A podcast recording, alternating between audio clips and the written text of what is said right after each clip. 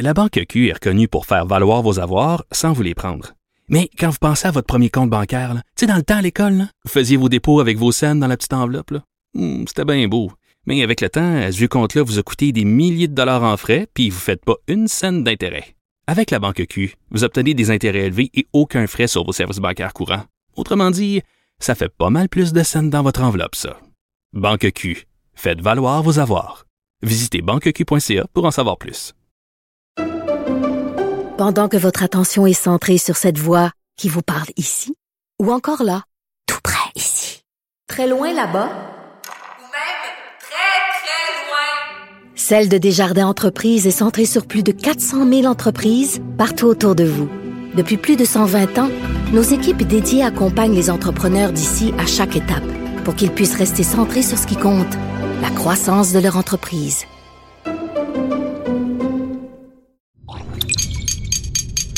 Cube Radio.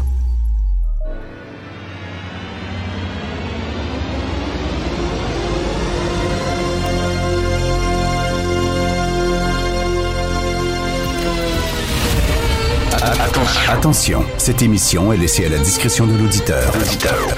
Les propos et les opinions peuvent choquer. Peuvent choquer. Oreilles sensibles s'abstenir. Richard Martineau. Martino. Un animateur pas comme les autres. Richard Martineau. Cube Radio. Bonjour, bon vendredi, bon vendredi. Tiens, j'ai pas pris d'alcool de la semaine. Pas ce soir, mais demain, je reçois des gens souper. Demain, je vais peut-être me prendre un ou deux verres de vin. Alors, euh, le chauffeur d'autobus de Laval sera évalué. Et là, ben, tu sais, quand il va avoir le procès, bien évidemment, parce que tout le monde a droit à, être défendu par un avocat. hein. Si Hitler avait survécu à la Deuxième Guerre, il aurait eu droit à un procès euh, en toute équité. C'est comme ça qu'il euh, fonctionne notre système de justice. Alors là, bien sûr, l'avocat de ce, de ce chauffeur d'autobus-là va plaider la non-responsabilité pour cause de santé mentale. Et quand on y pense comme fou, là, à un moment donné, il n'y a rien que les, les tueurs à gages qui vont se ramasser en prison pour meurtre. Parce que les autres, c'est froid, c'est une décision froide. Tu me donnes de l'argent, je vais tuer quelqu'un. C'est une business, c'est une job. Alors, eux autres peuvent pas plaider l'aliénation mentale. Mais sinon, là, tu sais, la, fameuse, la, la- la- la fameuse plaidoirie, il n'y avait pas toute sa tête. Mais qui a toute sa tête quand il tue quelqu'un? Tu sais, chaque être humain sait que la chose la plus importante dans la vie, c'est la vie. Nous tenons tous à la vie. Fait que pour arriver à tuer quelqu'un, faut que tu pètes les plombs. Faut que tu te déconnectes de la réalité. Fait que là, c'est quoi? Il n'y aurait plus personne qui va être en prison pour meurtre, comme je le dis, sauf les tueurs à gages. À un moment donné, c'est un peu large. Ça a un peu la santé mentale, un peu, euh, c'est un peu large comme interprétation. Donc, c'est certain qu'on va tenter de plaider ça, mais ça va être, euh, ça va être tout un procès. J'en parlais tantôt hein, avec euh, Philippe Vincent. Euh, cette petite fille-là, là, qui, euh, on croyait qu'elle avait été euh, tuée par, par sa mère. Et finalement, c'est elle-même qui s'infligeait des blessures parce que, euh, parlant de santé mentale, il y en a des gens comme ça là, qui s'infligent des blessures, mais elle, elle avait tout le monde contre elle, cette mère-là. Tout le monde pensait, était sûr qu'elle était coupable. Et finalement, elle n'était pas coupable. C'était une jeune fille qui avait des problèmes euh, de santé mentale et qui euh, s'infligeait elle-même des blessures. Preuve qu'il faut attendre des procès avant de se faire une idée. Euh, il ne faut pas sauter tout de suite aux conclusions. Le, on va en parler tantôt avec euh, Jean-François Lisée et avec Tom Mulcair. Des délais totalement euh, inacceptables euh, dans le milieu de l'immigration, dans le traitement des dossiers d'immigration, dans le traitement aussi ben, dans le système de justice. Là, c'est un texte dans la presse. Il y a tellement de d'engorgement dans le système de justice que là, il va falloir décider qu'est-ce qui passe en premier, tu. Euh, et, puis, il y, en a- d'autres, ben, qu'on va dire, écoutez, excusez-moi, là, mais on n'a pas le temps de traiter ça. Donc, euh, on va jeter votre dossier aux poubelles et la personne qui a eu euh, des accusations portées contre elle, ben, va se retrouver libre comme l'air. Et finalement, on ne saura jamais si cette personne-là avait été coupable ou pas. On est rendu là et je reviens tout le temps là-dessus On demande maintenant à nos, à nos, à nos politiciens, à nos dirigeants, arrêtez là, avec les grandes, les grandes idées, là, puis vos visions du pays, puis ça, faites rien que fonctionner la machine. C'est tout. C'est tout ce qu'on vous demande maintenant. Êtes-vous capable de faire fonctionner la machine? Que le système de santé fonctionne, que le système de justice fonctionne et que le système d'immigration fonctionne. Parce que là, il y a des fuites vraiment dans le sous-marin. Ça fuite partout, il y a des fissures partout. Et c'est en train de couler. Ça, la machine ne fonctionne même plus. C'est quoi? C'est-tu parce qu'il y a trop de monde? Il y a trop de demandes? Il y a trop de besoins? Euh, la machine est trop lourde? Et à un moment donné, il va falloir, le gouvernement, il va falloir se dire, il ne peut pas répondre à tous les besoins de tous les citoyens. On ne peut pas avoir un ministère, puis un ministre, puis des sous-ministres, puis des adjoints responsables de chaque petit problème des citoyens. Il va falloir, à un moment donné, couper là-dedans parce que la machine ne suivra plus. Martino. Le cauchemar de tous les woke.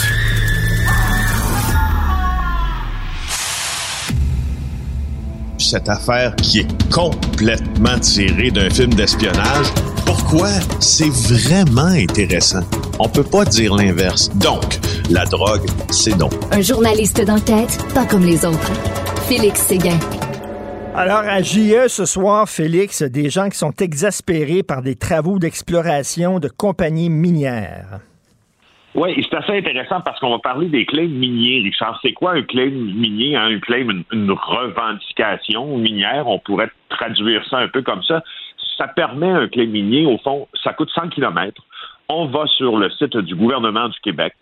Pour un demi-kilomètre carré de territoire, 100 dollars, on achète le droit d'explorer le sol pendant deux ans. Le détenteur de ce fameux claim minier-là doit réaliser des travaux d'exploration.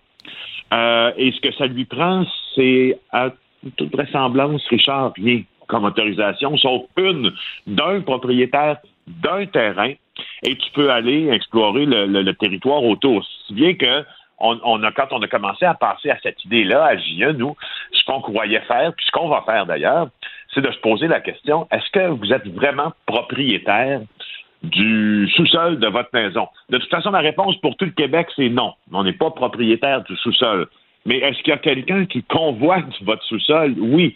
Et si on veut être propriétaire de l'entièreté de sa maison, c'est-à-dire de la terre qui se trou- trouve en dessous ou de la roche ou de la glaise ou euh, peu importe ce que c'est, il y a des façons de faire. Bref, moi je trouve ça assez intéressant parce que c'est en lien direct avec euh, la facilité que le gouvernement du Québec octroie à certaines minières et à certaines compagnies de prospecter. C'est-à-dire que, au fond, on pourrait même dire qu'on brade un peu ces droits-là, tu sais, pour, Ben oui. pour pas grand-chose. Moi, je viens de la Témiscamingue, je peux t'en parler un peu euh, de l'exploration minière, puis je peux t'en parler un peu des, des grandes corporations internationales qui se sont enrichies pendant que certaines personnes, euh, la courbe était inversée chez elles. Alors, tu vois, euh, je vais tout de suite te présenter un extrait du reportage de ce soir à JA qui est réalisé par mon collègue Richard Olivier. Dans certains secteurs, comme par exemple l'Outaouais, ça a triplé. Les Laurentides, ça a doublé. Euh, Lanaudière, ça a quadruplé. Un titre minier, qu'on appelle aussi un claim, ça s'achète sur le site Internet du ministère des Ressources naturelles du Québec. L'affaire se conclut pour 69 dollars en quelques clics. Le titre couvre 160 000 mètres carrés. Exemple, j'ai pu très facilement faire une demande pour un claim qui couvre ma propriété et celle des voisins.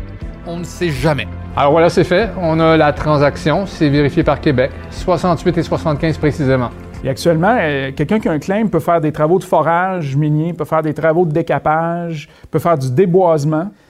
Tu n'as pas besoin de permis pour du forage. Tu n'as pas besoin de permis pour du décapage. Tu n'as pas besoin d'informer, consulter les municipalités. Oui, tu besoin d'un permis du ministère des Forêts pour du déboisement. Écoute, c'est incroyable. Tu sais, t'achètes un terrain, euh, Félix. Tu penses que le terrain est à toi, mais sauf que, si je comprends bien, tu es propriétaire de la surface du terrain, mais pas Ben du oui. sous-sol. C'est-à-dire que là, une entreprise minière peut arriver sur ton terrain à toi et faire des travaux dans le Oui. sous-sol et tu peux rien dire. C'est ça? Et tu peux rien dire à moins que tu sois bright comme Richard Olivier, notre journaliste, qui dit je vais arrêter moi euh, là, puis euh, je vais euh, acheter le sous-sol de ma maison. Alors ça, c'est ce qu'il a fait. et tu vois, il, se base aussi sur les l'histoire de François Hayes, qui est un résident de Duhamel en Outaouais. Lui, euh, il, est, il, vit dans le chalet en Boiron qui a été construit au lac Doré. C'est un endroit que je connais d'ailleurs euh, en 1930 au bord du lac. Et euh, tout d'un coup, il a commencé à entendre un bruit, dit-il, un peu de tondeuse. et là, dans les semaines qui suivent, il découvre que c'est une génératrice il découvre que l'entreprise Lomico Metal en Colombie-Britannique vient euh, y forer pour y trouver du graphite essentiel à la production de batteries électriques. Et, euh, et là, tout le monde se parle un peu. Et euh, tu vois, en Outaouais, au lac Visseroy, les résidents, ce qu'ils ont dit, c'est parfait. On achète tous les claims entourant notre lac, on va protéger notre secteur. Alors, tu sais, c'est ça. Ce sera ce soir la, la, la, l'opposition, la différence entre laisser aller les minières, puis protéger son secteur, puis aussi constater à quel point on leur donne parfois carte blanche. Eh, vraiment un sujet super intéressant. Euh, tragédie de la garderie à Laval. Euh, là, on va se demander si euh, le, le, pilote, le, conducteur d'autobus va pouvoir être accusé d'être responsable finalement de cette tragédie-là. Ben oui, responsable de ces gestes ou, ou, non criminellement responsable en raison de son état psychologique. Bref, on n'est pas, c'est pas aujourd'hui qu'on va se prononcer là-dessus, mais c'est aujourd'hui qu'il revient devant le tribunal à Laval, par exemple, consulter l'article de Jonathan Tremblay dans le Journal de Montréal aujourd'hui pour euh, en apprendre un peu plus parce que euh, ce, que l'on comprend avec des sources qu'a consulté Jonathan, c'est que euh, l'avocat de Pierre-Ny Saint-Amand, qui s'appelle Maître L'Espérance Hudon, il va demander aujourd'hui euh, une ordonnance d'évaluation psychiatrique. Normalement, le juge devrait s'y rendre également. D'ailleurs, euh, Nicole Gibault, qui collabore beaucoup avec nous à Cube Radio, à TVA, elle est, elle est assez certaine que ça va se passer ainsi. Parce que de toute façon, là, honnêtement, euh, ne serait-ce que pour les gens qui ont été touchés de près et même de loin avec ça. Toi et moi, on en a parlé beaucoup. Mmh. C'est effrayant, cette affaire-là, à quel point on se pose un paquet de questions, puis des fois, il n'y a juste pas de réponse. Puis présentement, honnêtement, la police n'a toujours pas de motif. Et ça fait deux semaines. Ben oui, c'est vraiment spécial. Aucun motif. là. Euh, parce qu'on le rappelle, hein, il y a, ça, fait Semaine, ça, fait, deux, ouais, une semaine. Je me suis trompé dans mon, ma, ligne de temps. Ça fait une semaine. Mais quand même, ça, ça veut dire pas, pas de confession, ça veut dire pas d'aveu, ça veut dire rien comme preuve, exemple, dans un dans du, des recherches informatiques avec des mandats de perquisition, des équipements de l'accusé qui permettent, c'est spécial. Mais, mais, mais Félix, le clame à lanterne, ça fait une semaine, comme tu le dis, veut dire, il a été interrogé par des policiers. À un moment donné, il a dit quelque chose. Je, dire, je ah, comprends pas. Oui, mais Richard, tu as, le droit de garder le silence. Il a dit quelque chose ou pas pantoute. Tu comprends? Euh, honnêtement, si j'avais à supputer, parce que moi, des vidéos d'interrogatoire, j'en ai regardé, comprends-tu, mmh. énormément, principalement des gens qui sont liés au crime organisé. Tu me diras, c'est un pas mal différent d'un chauffeur d'autobus qui décide de commettre ces gestes. Euh, mais quoi qu'il en soit, euh, normalement, les gens qui comprennent qu'ils sont accusés, peut-être hein, comprend-il, vu qu'il a été accusé, c'est qu'il était, il était apte à comprendre qu'il était accusé. Normalement, les gens vont se taire normalement, les gens vont se taire, ils ne feront aucune déclaration. Puis en plus, euh, il a maintenant retenu les services d'un avocat. Puis la première chose que son avocat euh, dira, c'est que tu, ne, tu n'offres pas de déclaration euh, aux policiers parce que ces déclarations-là pourraient venir te piéger par la suite. Alors, ça se peut qu'il n'ait pas prononcé un mot encore aux mmh. enquêteurs qui ont tenté de l'interroger. C'est possible. Je ne sais pas si c'est le cas, mais c'est très possible. Puis que les policiers n'aient pas de motif, ça me dit que c'est, c'est sûrement une des, des possibilités. Voilà. Écoute, euh, tu sais, la plaidoirie, là, euh, problème de santé mentale, à un moment donné, n'importe qui qui a tué pourrait plaider ça quasiment, parce qu'effectivement, tuer quelqu'un, t'as pas toute ta tête, là, on pourrait plaider ça. Ben non. Ben oui, mais ça, en même temps, c'est la, la, fameuse bataille d'experts qui avait ben été oui. au procès du cardiologue euh, Guy Turcotte. Donc, c'est quand comment ça se passe un, un procès lorsqu'on plaide la thèse selon laquelle notre client est non criminellement responsable euh, pour cause de troubles de santé mentale, de santé psychologique, mais ce qui va, ce qui va euh, de santé mentale, tout ce qui va arriver, c'est qu'on va s'engager un expert. Et ce que l'on dénonçait à l'époque, c'est que si on paie bien, si euh, l'expert est quelqu'un de bien connu, si l'expert, euh, puis il est accrédité par le tribunal, oublie jamais l'expert, ben, on peut peut-être se forcer la note pour avoir une expertise qui fait notre affaire. La couronne, ben elle doit avoir une expertise également, puis elle aussi, elle doit avoir une expertise qui, entre guillemets, fait son affaire, même si elle travaille avec des gens, des professionnels de la santé qui, eux, doivent dire la vérité. Tu te rends compte que quand tu es rendu au tribunal, des fois, c'est pas tout à fait la vérité. Tout à fait, tout à fait. Merci. on a invalidé le jugement. Merci. Bon week-end, Félix. Euh, on se reparle lundi. midi. Bye. Si c'est vrai qu'on aime autant qu'on déteste, Martineau. C'est sûrement l'animateur le plus aimé au Québec. Vous écoutez Martineau. Cube Radio. Cube Radio. Cube Radio. En direct à LCN. C'est notre dernier rendez-vous de la semaine avec Richard Martineau. Salut Richard. Salut Jean-François. Écoute, un texte intéressant, première page du Devoir, une enseignante qui vient de France. Ça fait quatre mois qu'elle enseigne dans une école à Montréal-Nord. On sait qu'on a besoin de profs. On est en pénurie de profs. Elle, elle quitte son pays. Elle vient ici. Elle a un job. En plus, dans un endroit où on en a besoin. Et là, elle attend que son mari vienne la rejoindre et ça traîne, ça traîne, ça traîne. Ça fait quatre mois, mm. il est pas, il est pas, son dossier toujours pas traité. Elle retourne dans son pays. Elle dit, moi, je vais être avec mon mari. La machine ne fonctionne pas. Là, c'est ce qu'on demande. Écoute, c'est incroyable. Au ministère de l'Immigration, c'est n'importe quoi. Là. On dirait vraiment Justin Trudeau là, qui, qui, laisse tomber ses grandes conceptions, ses grandes idées, là, puis tout ça, là, qui fasse marcher la machine. On dirait Jerry, Lewis dans une usine là, qui est complètement débordé. C'est quand même assez hallucinant, cette histoire-là. On a besoin de profs. Elle est là. Elle parle notre langue. Non, ça fonctionne pas. On dirait que les, différents services gouvernementaux ne se parlent pas. La main gauche, je ne sais pas si la main droite fait. Euh, on en avait besoin. On en a besoin hein, de ces enseignants. Euh, Richard, se débarrasser des agences privées en santé d'ici la fin de l'année 2026, y crois-tu? Alors, c'est ça, c'est le projet de loi qui a été déposé par Christian Dubé. Euh, alors, il dit dans trois ans, trois ans, c'est vite. En hein. trois ans, tu le sais, Jean-François, on cligne des yeux, puis trois ans est passé. Là. Dans mm. trois ans, on n'aurait plus besoin des agences privées en santé. Euh, on sait que les agences privées, ben, on a recours à ces agences-là parce qu'on manque d'infirmières. On manque d'infirmières, pourquoi? Parce que les conditions sont pas bonnes, puis parce qu'ils doivent faire du temps supplémentaire. Pourquoi il doit faire du temps supplémentaire? Parce qu'il n'y a pas de relève. Pourquoi il n'y a pas de relève? Hmm. Parce que les infirmières font du temps supplémentaire. Pourquoi on va voir les agences? Parce qu'il n'y a pas de relève. Pourquoi, tu sais, à un moment donné, là, c'est la quadrature du cercle. On tourne en rond. Et là, euh, Christian Dubé, il va falloir qu'il règle tous ces problèmes-là en même temps. C'est-à-dire les agences privées, le temps supplémentaire obligatoire, puis avoir une relève, avoir des recrues. Tu peux pas régler un problème parce que les autres vont, euh, vont s'aggraver. Il faut que tu règles tout ça en même temps en trois ans. Est-ce qu'il a les yeux plus grands que la panse? Je ne le sais pas. Écoute, je pense qu'on se dit tous, là, on a tous confiance, il faut le dire, puis on respecte beaucoup M. Dubé.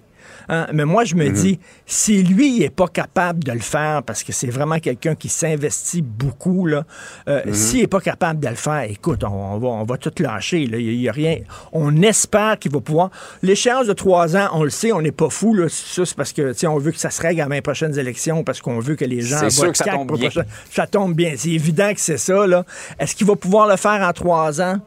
Permets-moi d'être sceptique là, quand même, là, euh, mais reste que c'est quand même que je parlais à une infirmière hier.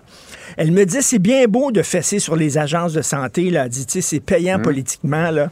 Mais elle dit les agences de santé, est arrivé avec une image fantastique.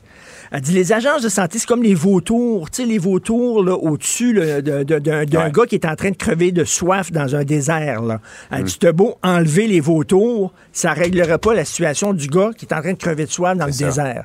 Ce qu'il faut, c'est améliorer les conditions de travail des infirmières mm. pour que là, les jeunes, ça leur tente d'être infirmières. Là, il va y avoir plus d'infirmières, moins de temps supplémentaire, moins besoin d'avoir recours aux agences c'est pas évident. C'est un grand chantier qui attend M. Dubé. Par ailleurs, on est à l'âge des avertissements hein, pour nous protéger du contenu qui va suivre. On en voit à la télévision, on en voit dans les livres également. Et tu voulais revenir sur les petits lapins, comme tu les appelles. oui, bien c'est ça. Ben, ils sont traumatisés, il faut, il faut leur dire. Lisez pas ce livre-là. Alors, euh, dans, encore dans le devoir, euh, le dernier livre de l'excellent David Goudreau, excellent romancier, son dernier livre, Maple. Alors, voici l'avertissement qu'il a lui-même écrit d'ailleurs. Il dit Tant qu'en avoir un, je vais l'écrire moi-même. Cette œuvre de fiction déborde de violence, de références explicites au racisme, au multiculturalisme, à l'homophobie, à la claustrophobie, aux drogues dures, à la misandrie à la misogynie, à l'exploitation sexuelle, aux homicides, aux fémicides et aux suicides. Lecteurs sensibles, abstenez-vous. Écoute, on est rendu qu'on met des avertissements. Lui, il a fait ça un peu avec humour, là, mais devant oh, chaque livre. Écoute, j'ai un scoop pour toi. Un scoop. Tout ce que je tiens dans mes mains? Juste là, là. Ça ressemble à un livre. Non, ça, ça va être les avertissements qui vont être mis avant la Bible. OK? ça, c'est rien des avertissements avant la Bible. Je comprends. Écoute, il y, a deux, il y a deux villes qui explosent au complet, Sodome et Gomorrhe. Déjà, Sodome. On va te dire, déjà, là. Alors, un déluge qui a tué toute forme de vie sur la Terre, euh, euh, un gars qui a pogné les nerfs dans un marché public puis qui a tout viré les, les étals à l'envers, un peu comme le prof dans le bonheur, un ange qui a engrossé une jeune vierge, plus ou moins sans son consentement. Hmm. Plus ou moins, à moins que ce soit Joseph qui était somnambule. On ne sait pas, ça se plaide, ça se plaide. Un gars qui a été fouetté, cloué sur une planche, on lui a fait boire du vinaigre. Il a demandé à son père de l'aider. Son père n'a rien fait pour l'aider. Il a. Écoute, là, c'est traumatisant. Il va falloir mettre ça.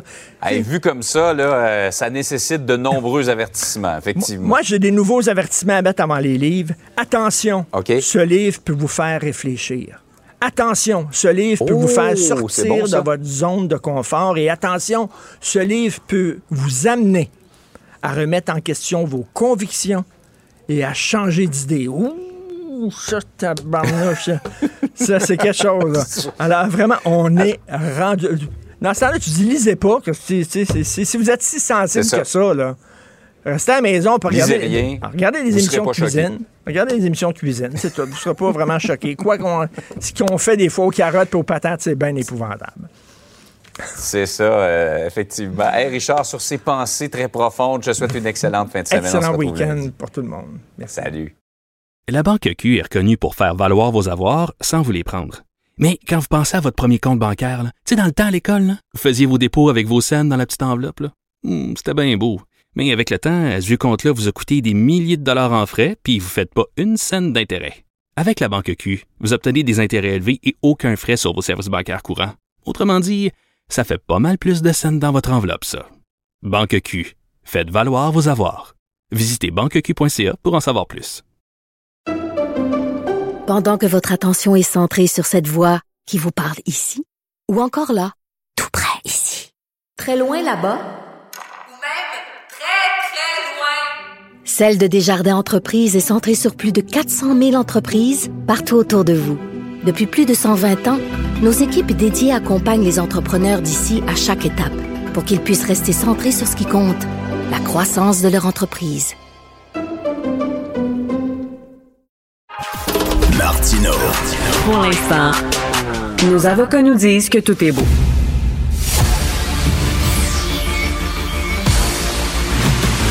Jean-François Lisée. On va juste dire qu'on est d'accord. Thomas Mulcair. Je te donne 100% raison. La rencontre. C'est vraiment une gaffe majeure. Tu viens de changer de position. Ce qui est bon pour Pitou est bon pour Minou. La rencontre. Lisée. Mulcair. C'est Tom, quand tu dis que la machine ne fonctionne pas, la machine gouvernementale ne fonctionne pas, on a deux beaux exemples aujourd'hui. Dans Le Devoir, une professeure qui vient de France, ça fait quatre mois qu'elle enseigne à Montréal-Nord. Elle attend que son mari puisse venir la rejoindre. Des délais interminables dans le traitement de son dossier. Elle lève les feutres, elle retourne en France, alors qu'on a besoin de profs. Deuxièmement, ben, le système de justice, on voit ça dans la presse, en raison de l'explosion anticipée des délais judiciaires, les procureurs devront désormais prioriser certaines poursuites. Écoute, ça fait dur, Tom. Ça fait dur. Et prenons le premier. Alors, je veux vous poser une question colle. Comment ça se fait que Sean Fraser est toujours le ministre de l'Immigration? C'est cafouillage après cafouillage, liste d'attente après liste d'attente, 2 millions et demi de cas en traitement, les étudiants qui ne peuvent pas étudier parce qu'ils reçoivent pas leur papier à temps.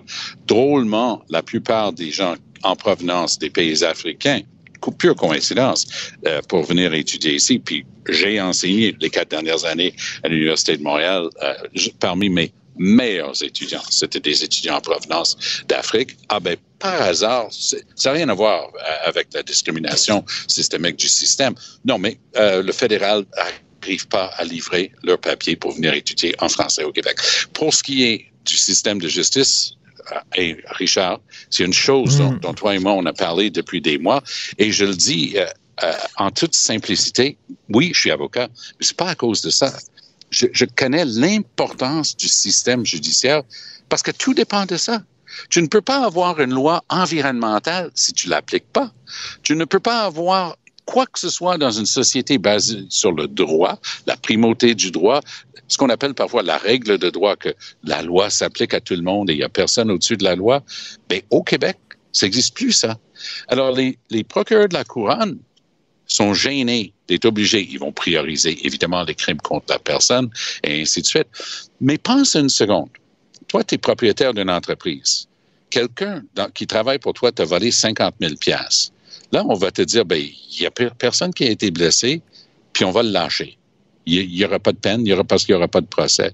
Tu vas dire, mais c'était mes 50 000 J'ai trimé dur pour monter ma petite boîte, puis cette personne a fait une combine dans mes livres de comptabilité, puis m'a volé 50 000 Bien, ça, ces gens-là vont pas être punis. Pense aux policiers puis aux policières qui vont avoir arrêté des gens dans des circonstances où on, est, on sait la criminalité, les gangs de rue, les, armes à feu. Là, ils vont apprendre que dans une opération où ils ont vraiment pris des risques pour eux-mêmes pour servir et protéger la société, on va apprendre qu'il y aurait même pas de procès. 9000 procès qui vont être abordés. Puis, sincèrement, ça m'intéresse plus de me chicaner pour savoir si tu Jolin Barrette, si tu la mm-hmm. juge. Rondeau. Mm-hmm. Euh, ils ont pris un gars que je connais bien, Jacques Chambellan, un ancien juge à la Cour d'appel, ancien sous-ministre en titre à la justice, probablement la meilleure personne qu'ils pouvaient trouver pour essayer de régler ce problème-là. Mais au-delà de ça, on parle des hôpitaux on parle des écoles. Tout le monde comprend les hôpitaux parce que tout le monde a un ami, une famille ou eux-mêmes qui ont été à l'hôpital. Tout le monde connaît les écoles parce qu'ils ont des enfants à l'école, des petits-enfants, des, des Mais le système de justice, ah, peut-être quoi, une personne sur dix touche pour vrai au système de justice dans leur vie. Mais là, on n'est même pas capable de, toucher à la justice pour monsieur, madame, tout le monde. La Cour des petites créances a des délais de deux ans, deux ans et demi. Euh, Jean-François, est-ce qu'on va pouvoir colmater toutes ces fuites? Ouais, c'est mal parti. C'est mal parti. Et puis, euh, cet euh, embouteillage euh, à l'intérieur du système de justice québécois, il est, je pense que Tom a tout à fait raison, puis il a bien décrit la chose. Ça veut dire que c'est le bon moment d'être un petit criminel. C'est le bon moment. Euh, oui. Pour pas être un grand criminel, les grands criminels vont être poursuivis, mais les petits criminels ne sont pas poursuivis parce qu'il n'y a pas assez de, de jours de juge euh, et je pense que effectivement, dans, ce, débat entre la juge Rondeau puis euh, Barrette, il est impératif qu'on trouve une solution rapidement parce que euh, ben, c'est mathématique. Moins de jours de juge, ça veut dire moins de personnes qui sont. Euh, rappelons là que la juge Rondeau a décidé de réduire le nombre pour qui, qui sont seront obligés de siéger. C'est le ratio entre les jours où ils siègent et les jours où ils écrivent leurs décisions. Alors, donc, c'est elle qui décide. Euh, elle a décidé que ça s'appliquait à partir du début de l'automne dernier, euh, sans, euh, sans vouloir négocier la chose avec le ministre de la Justice. Là, ils sont en médiation. Bon, c'est un, un grand, une grande innovation québécoise, la médiation. On vient du monde entier pour voir comment on fait ça. Euh, mais là, je pense que ça doit être aussi une première mondiale d'avoir une médiation entre une, juge en chef et un ministre de la Justice. Ça va être dans les annales. Euh, mais ça veut dire qu'entre-temps, euh, des, tas de petits criminels, des milliers de petits criminels, le, le, système de justice leur dira, ben vous avez gagné. Vous avez gagné à la loterie des délais. Vous avez gagné à la loterie du bras de fer entre une juge et un ministre de la Justice. Euh, puis dépêchez-vous d'en commettre d'autres, des petits crimes, parce que peut-être qu'on va régler la question d'ici deux ou trois ans, mais entre-temps, euh, le risque que vous soyez accusé est extrêmement bas. C'est tout un qu'on envoie. Ben, tout à fait. Et, Tom, on a envie de dire, entre autres, à Justin Trudeau, arrête avec tes grandes idées, tes grands concepts, là, puis de, de pays post-national, et etc. Puis-tu rien que regarder ce qui se passe? Reviens sur Terre, là. Hein? Reviens sur Terre, là, parce que là, il est dans les altitudes comme un ballon chinois. Reviens les pieds sur Terre et peux-tu régler que, la machine fonctionne? Ben oui. Et, que ce soit à l'immigration, que ce soit... Écoute, on est rendu là.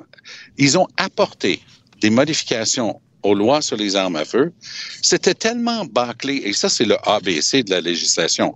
Tu le prépares, tu testes tes hypothèses, tu rédiges. Non, tu arrives, puis tu mettais quelques fonctionnaires, puis Mendocino, il était là. Hier, la métier était tout fier. Il a parlé d'une chose importante. Des, des, des, gens qui sont euh, condamnés euh, sans raison. Donc, c'était le cas de David Milgard. Donc, il a fait une loi là-dessus. Très bien, mais, mais vraiment très bien. Mais c'est comme si tout le reste, l'essentiel, qui est la capacité d'appliquer les lois. Les Américains utilisent le mot enforcement. Là, on regarde la télé américaine, on dit law enforcement, mais il n'y a pas de culture de enforcement ici au Québec. Quand j'étais le ministre de l'Environnement, pas qu'il nous manquait des lois ou des règlements, manquait la volonté de les appliquer. Moi, j'avais j'avais ordonné à un, développeur à Laval de restaurer un milieu humide. Une fois que j'étais parti, ils ont trouvé moyen de lui laisser continuer. C'est ça qui arrive dans la vraie vie. Euh, Jean-François, euh, lorsqu'il a reçu son, son, pécule des transferts en santé, M. Legault a dit ben au moins, au moins, il n'y a pas de conditions attachées à ça. Essayez de voir le, le, verre à moitié plein. Or, tu dis que Ottawa veut des engagements écrits des provinces avant d'envoyer ces milliards. Alors, c'est le retour du bad cop. Hein. Ils ont joué euh, entre Trudeau, bon cop, puis euh, Duclos, le ministre euh, de la Santé, bad cop. Là, on pensait que ben, c'était terminé, ce jeu-là, mais non, le bad cop est de retour. le ministre Duclos a annoncé hier que avant d'envoyer de l'argent, il veut, il a envoyé une lettre au, au, ministre de la Santé des provinces en disant, ben là, vous allez me signer un engagement écrit, évidemment, vous allez me dire euh, bon, d'abord, vous allez vous engager à ce que l'argent qu'on vous envoie, vous allez le mettre en santé, comme s'il y avait une, un doute. Disons, s'il avait envoyé 28 euh, milliards par année, peut-être que euh, sur, la marge, il y a un milliard qui serait allé à l'éducation ou, ailleurs, mais avec juste avec juste 4,6 milliards par année pour 10 provinces, il n'y a pas grand chance que ça aille pas en santé, mais lui, il veut la ceinture et les bretelles. Il veut aussi euh, qu'on écrive comment on va, euh, on va essayer d'arriver à nos objectifs d'amélioration du système de santé et qu'on lui écrive ça et qu'on signe ça avant qu'il envoie le chèque. Alors, tu sais, t'imagines là, t'es, premier ministre, tu t'es fait humilier la semaine dernière dans la rencontre, tu as avalé la couleuvre, tu rentres dans le rang, puis là, il dit, ça suffit pas ça suffit pas. On veut que non seulement vous, euh, vous soyez content de, vous être fait avoir euh, dans toute cette négociation-là, mais en plus, vous allez m'écrire une lettre pour me dire euh, comment que pour me dire que vous allez vous, vous soumettre à, à, à, mon je veux dire je cherche le mot à ma tutelle, à, mon bon vouloir. tu sais, c'est comme en Chine, il y avait une taxe sur le sourire pour quand tu venais payer tes taxes. Alors, ça, c'était dans, la Chine ancienne. Alors, non seulement tu étais taxé, mais si tu souriais pas au moment où tu versais ta taxe, tu avais une taxe supplémentaire. Donc là, ça me fait penser à ça. Tom, très belle référence euh, historique. Et j'ai rarement vu, et ça, c'est intéressant. Euh, je ne sais pas si vous avez lu le papier de Régis Labombe hier. Il a écrit un bon papier euh, parlant du changement radical qu'on est en train de vivre en politique québécoise en ce moment, parce que fini la pandémie, fini les conférences de presse tous les jours, fini le premier mandat et fini les journalistes qui envoient des balles molles pour euh, pour mieux les laisser taper par euh, par M. Legault et qui qui était avec lui en conférence de presse. Donc ça commence à être des vraies questions ici. Bon, qu'est-ce que tu fais? La bonne nouvelle pour Legault, c'est qu'il a dit trois priorités avant l'élection de 2018. La langue, la culture et l'immigration. Puis, coup sur coup, il est en train de faire des progrès là-dessus. Donc, rendu à la prochaine élection, j'y crois pas. Je crois pas à un troisième mandat où il va cesser. François Legault, il veut quand même avoir une vie. Mais euh, j'ai l'impression que Legault est en train de préparer l'avenir. Il va être capable de dire ça, cette fois-là, j'ai livré. J'ai pas accepté de conditions parce que Québec, si Legault fait l'erreur d'envoyer un papier à Trudeau où il accepte justement la mainmise du fédéral sur la santé, là, il est cuit. Parce que euh, ni Barrette, ni Couillard, ni aucun autre ministre de la Santé du Québec des 50 dernières, ben non, pas 50, les 35 dernières années n'auraient jamais accepté ça. Euh, Jean-François, je veux t'amener sur un texte qui a été publié qui fait hausser certains sourcils aujourd'hui. Alors, on connaît l'Institut de recherche sur les politiques publiques. C'est un think tank. Ils ont une publication euh, électronique là qui s'appelle euh, Options politiques. Et là, il y a un texte concernant Madame Amira El-Gawabi dans cette publication-là. Alors, le titre, c'est Amira El-Gawabi est victime d'un double standard et l'auteur, Mme Meichu, affirme qu'elle est victime d'un double standard parce qu'on demande euh, sa démission alors que l'automne dernier, en pleine campagne électorale, le ministre de l'Immigration, Jean Boulet, a dit que 80% des immigrants s'en vont à Montréal, ne travaillent pas et ne parlent pas français, ce qui était inexact. Et là, elle écrit quelles ont été les répercussions pour Boulet? A-t-il été contraint de démissionner de son poste de député à l'Assemblée nationale? A-t-il été exclu du cabinet, envoyé à l'arrière-ban? Non. Après avoir présenté des excuses, il a été réélu et repris son rôle en tant que ministre du Travail. Pourquoi on ne fait pas la même chose avec Mme El Gawabi, dit-elle? Qu'est-ce que tu en penses? Ben, moi, je pense que c'est un argument extrêmement fort. C'est pas un argument pour que Mme El Gawabi garde son poste, parce que qu'elle a écrit est inacceptable et elle n'a pas la capacité de, d'agir compte tenu de, l'ensemble de ses positions passées. Mais moi, je l'ai dit, puis je le répète, ce qu'a dit Jean Boulet est tellement grave. Il aurait dû perdre, perdre, complètement euh, son poste de ministre et pas retrouver un autre ministère. Exact. Il n'aurait pas dû être mis au Conseil des ministres, euh, certainement pas avant quelques années, sinon tout le mandat. Euh, les, nos, concitoyens issus de l'immigration, quand ils ont entendu ça, ça les a meurtris. Puis je comprends que Jean Boulet a fait une tournée de contrition, puis il a donné des, des entrevues, etc. Oui, c'est vrai, mais il a dit ce qu'il a dit. Et ce n'est pas acceptable d'insulter 80% des immigrants. Évidemment, 100% des immigrants sont sentis visés avec raison. Et euh, je pense que euh, la, sanction aurait dû être plus importante et ça aurait permis d'avoir une meilleure euh, une meilleure assise pour pour demander le retrait de Mme El Gawabi. Maintenant, c'est pas parce qu'il y a eu une erreur pour M. Boulet qu'il doit y avoir une erreur pour Mme El Gawabi. Euh, Tom, dans le même texte, l'auteur dit, euh, elle parle de cette loi pour la liberté académique qui permet aux professeurs de s'exprimer librement en classe. Elle dit les mêmes personnes qui ont défendu cette loi mènent maintenant une campagne d'humiliation publique pour faire taire Mme El Gawabi pour avoir fait une observation basée sur un fait statistique. T'en penses quoi? Ben, ça, c'est de la rhétorique. Puis un certain euh, mm. Richard euh, Martineau, il a interviewé Jack Jedwab et Jedwab euh, a remis les pendules à l'heure sur ce que disait et disait pas son étude. Ça, c'était déjà important. Moi, dans, dans mon cas, c'est une, une, une, vision des choses personnelles. Moi, j'accepte les excuses des deux. Et Boulet, j'ai trouvé ça épouvantable. Je trouve que Jean-François l'a tellement bien résumé. Je reviens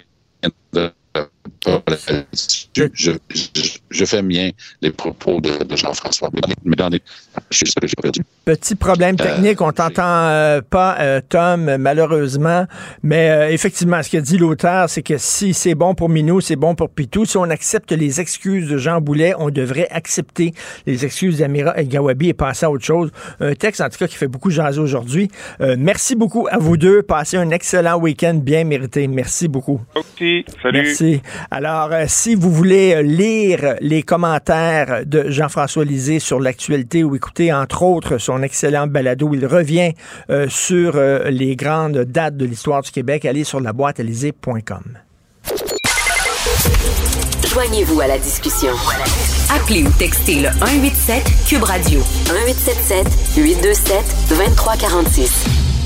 Alors, il y a un texte qui m'a vraiment euh, secoué, qui il y a quelques jours, qui est paru dans le journal Le Monde. Euh, la Suède se prépare à la guerre et mobilise les civils Vraiment, il y a plein de civils, des fonctionnaires, des chauffeurs d'autobus qui ont reçu une convocation de faire leur service militaire et on dit qu'on craint euh, peut-être une invasion euh, de la part de la Russie. Donc, euh, on dit qu'il faut se mettre sur un pied de guerre. La Suède, qui est un pays quand même assez pacifique. Nous allons parler avec M. Philippe Longchamp, professeur d'histoire. Il vit en Suède. Vous savez qu'il avait été sacré meilleur prof d'histoire au Canada en 2020. Bonjour, M. Longchamp. Meilleure prof d'histoire au Canada ou en Suède? En Suède. En Suède, oui, pardon, pardon, M. Longchamp. Alors, c'est quoi ça exactement? J'ai essayé de voir, est-ce qu'il y a d'autres textes là-dessus dans d'autres journaux? J'ai rien trouvé. C'est seulement dans le journal Le Monde il y a deux jours. Est-ce que vous le sentez, vous, autour de vous, que la, Suède est en train de craindre une invasion russe? je crois que les Suédois sont en train de se préparer à toute éventualité. Euh, parce que bon, la défense civile de la Suède se renforce depuis qu'il y a eu l'invasion d'Ukraine. Euh, et puis, en fait, c'est que le gouvernement a pris la décision que les écoles doivent rester ouvertes en situation de crise ou euh, s'il y a une guerre éventuelle. Et puis tout le monde devrait contribuer justement à cet effort. Mais, mais Monsieur Longchamp, Monsieur Longchamp, on va vous appeler euh, sur la ligne dure parce qu'on vous entend très mal. Je sais pas, euh, vous utilisez peut-être votre ordinateur. On va vous appeler sur la ligne dure. Donc, Philippe Longchamp, sacré meilleur prof d'histoire en Suède en 2022. Il vit là-bas. Il va nous confirmer, là, il dit qu'effectivement, on crée. la Suède, c'est un pays hyper pacifique. Là. Mais à chaque fois qu'il y a quelque chose qui ne va pas dans notre société, on dit oui, mais en Suède. Hein? Oui, mais ça fonctionne pas, notre système d'éducation. Oui, mais on devrait faire comme en Suède.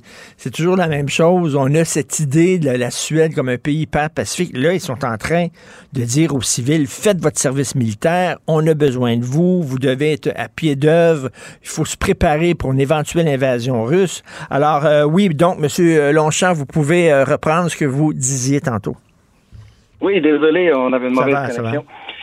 Euh, bon, je racontais que le gouvernement a pris la décision que les écoles doivent rester ouvertes, par exemple, en situation de crise et les services euh, ici. Donc, on doit continuer à faire fonctionner la société en toute éventualité. Donc, si, par exemple, la Russie décidait d'envahir l'île de Gotland ici, on doit faire un effort collectif. Et puis, bon, la défense civile suédoise s'assure que tout le monde soit prêt. Donc, c'est pas juste un appel pour le service militaire, mais euh, c'est savoir que toute la société est prête à vraiment toute éventualité, même si c'est, par exemple, ça n'a pas nécessairement besoin d'être une guerre, mais euh, c'est d'être bien préparé, même une catastrophe naturelle, par exemple. OK, OK. Mais euh, c'est quoi? Est-ce qu'on craint euh, ben, plus spécifiquement une invasion russe? Parce qu'on sait que, bon, la Suède va probablement bientôt rejoindre les rangs de l'OTAN. Est-ce que c'est à cause de ça? on craint une réaction du gouvernement russe suite à ça? Possiblement, oui, parce que ça fait très longtemps qu'on sait que les Russes ont, les yeux rivés sur l'île de Gotland, en plein cœur de la mer Baltique.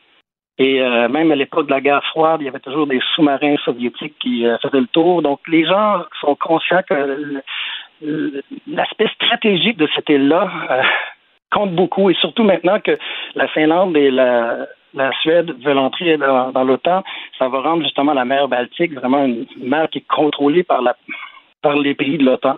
Je pense pas que ça fait l'affaire des, Russes. Donc oui, on se prépare justement à toute éventualité.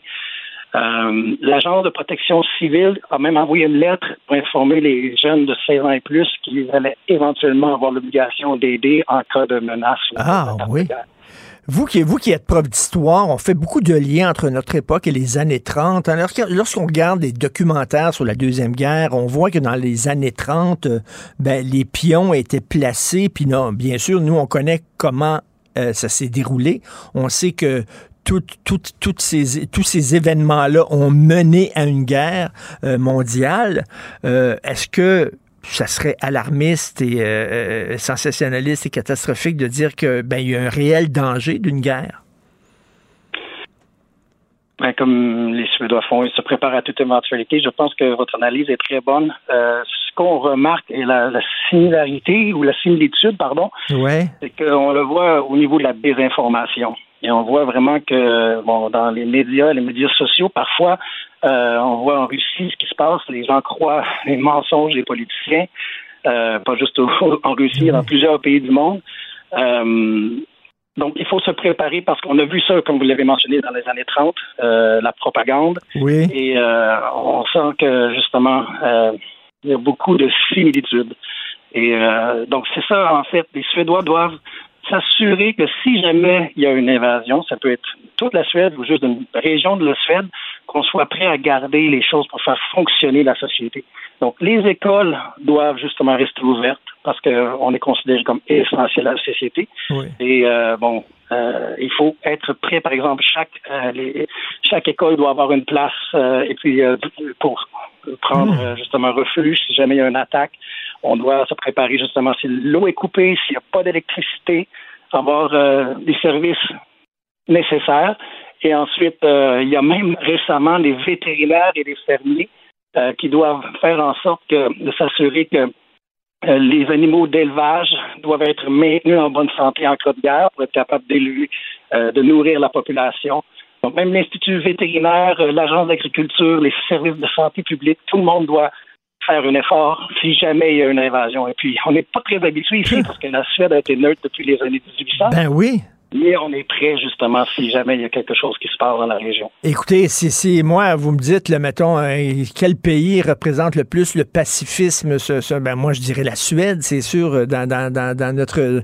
C'est presque un paradis sur Terre, c'est pacifique et tout ça, de voir que même la Suède, soudainement, crée une invasion russe. Est-ce que vous sentez cette, ben, une certaine inquiétude dans la population?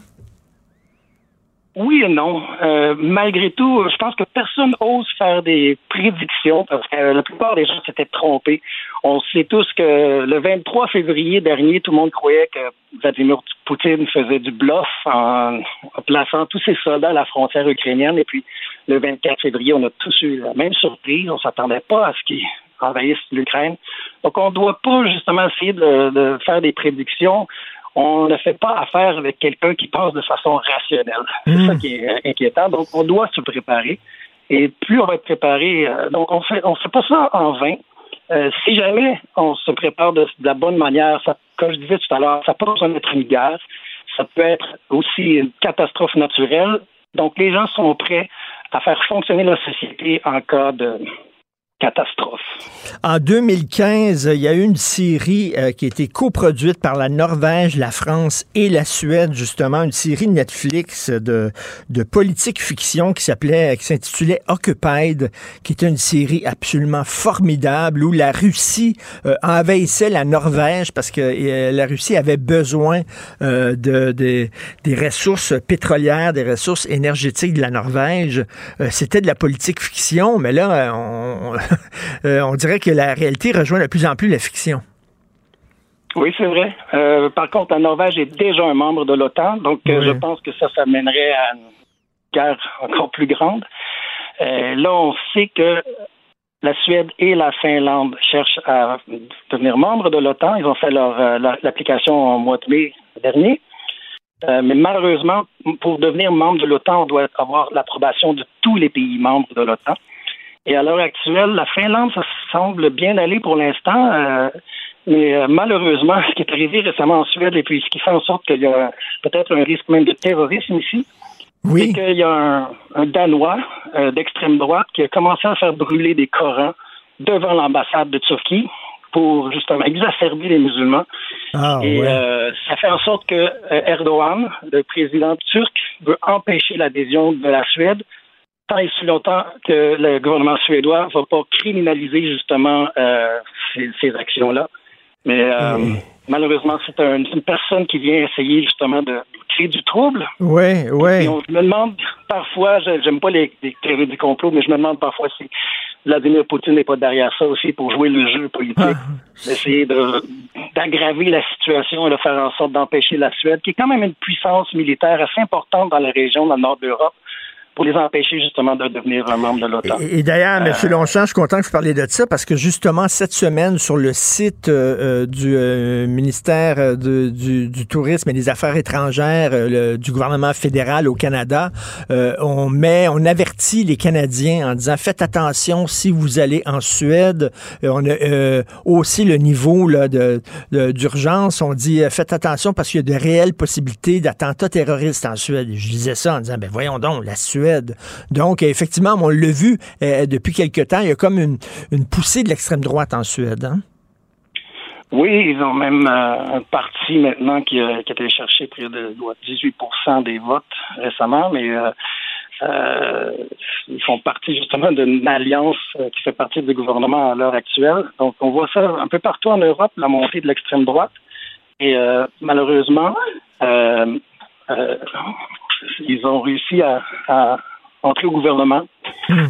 c'est mon opinion à moi. Là. Oui, ben non, mais c'est sûr que, c'est malheureux, c'est sûr, certain, de voir un groupe d'extrême droite euh, rentrer au, gouvernement en Suède. Et en terminant, vous, comme professeur d'histoire, est-ce que vous, personnellement, vous craignez, lorsque vous regardez la situation euh, internationale, est-ce que euh, vous dites que effectivement, c'est c'est pas fou, c'est pas complètement déconnecté de dire qu'on pourrait peut-être entrer dans une guerre, dans un affrontement militaire majeur?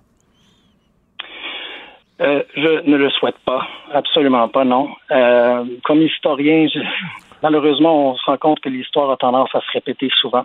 Ouais. Euh, et comme je le disais auparavant, moi, j'ose pas faire de prédictions parce que j'ai eu tort trop souvent. Et je suis peut-être trop optimiste. mais en étant réaliste, je suis comme les Suédois. Les Suédois, c'est un peuple très, un peuple très pragmatique. Et je pense que l'idéal, c'est d'être prêt à toutes les éventualités. Euh, donc, on ne doit pas être naïf. Euh, on doit hmm. savoir justement euh, s'attendre à tout, en fait. Hmm, de pas être naïf. Je, je préférerais être optimiste, oui, mais il faut être réaliste et pragmatique. Tout à fait, comme on dit en anglais, hope for the best, prepare for the worst. Alors, espérez le meilleur, mais préparez-vous pour le pire. Et c'est ce que font finalement les Suédois aujourd'hui. Ils espèrent le meilleur, mais ils se préparent pour le pire. Exactement, oui. Tout à fait. Merci beaucoup d'avoir pris le temps de nous parler, M. Philippe Longchamp, professeur d'histoire en Suède, et j'espère que la situation là-bas va se calmer. Merci, M. Longchamp. Merci, au revoir. Au revoir. La Banque Q est reconnue pour faire valoir vos avoirs sans vous les prendre. Mais quand vous pensez à votre premier compte bancaire, tu sais, dans le temps à l'école, vous faisiez vos dépôts avec vos scènes dans la petite enveloppe. Hmm, c'était bien beau. Mais avec le temps, à ce compte-là vous a coûté des milliers de dollars en frais, puis vous ne faites pas une scène d'intérêt. Avec la banque Q, vous obtenez des intérêts élevés et aucun frais sur vos services bancaires courants. Autrement dit, ça fait pas mal plus de scènes dans votre enveloppe, ça. Banque Q, faites valoir vos avoirs. Visitez banqueq.ca pour en savoir plus.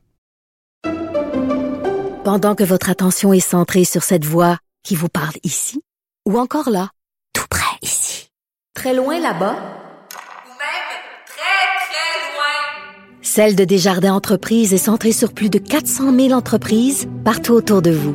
Depuis plus de 120 ans, nos équipes dédiées accompagnent les entrepreneurs d'ici à chaque étape pour qu'ils puissent rester centrés sur ce qui compte, la croissance de leur entreprise.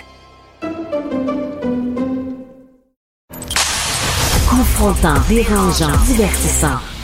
Richard Martineau, il brave l'opinion publique depuis plus de trois décennies. Alors, nous discutons avec Christian Rioux, l'excellent correspondant à Paris euh, pour le quotidien Le Devoir. Et Christian, aujourd'hui, publie un texte euh, passionnant sur ces militants qui veulent changer la langue, finalement, la façon dont on s'exprime. Vous le savez, euh, les yel, les yil, etc. Donc, d'avoir un langage inclusif, non binaire, en disant, ben, la meilleure façon de changer la réalité, c'est de changer la langue. Hein?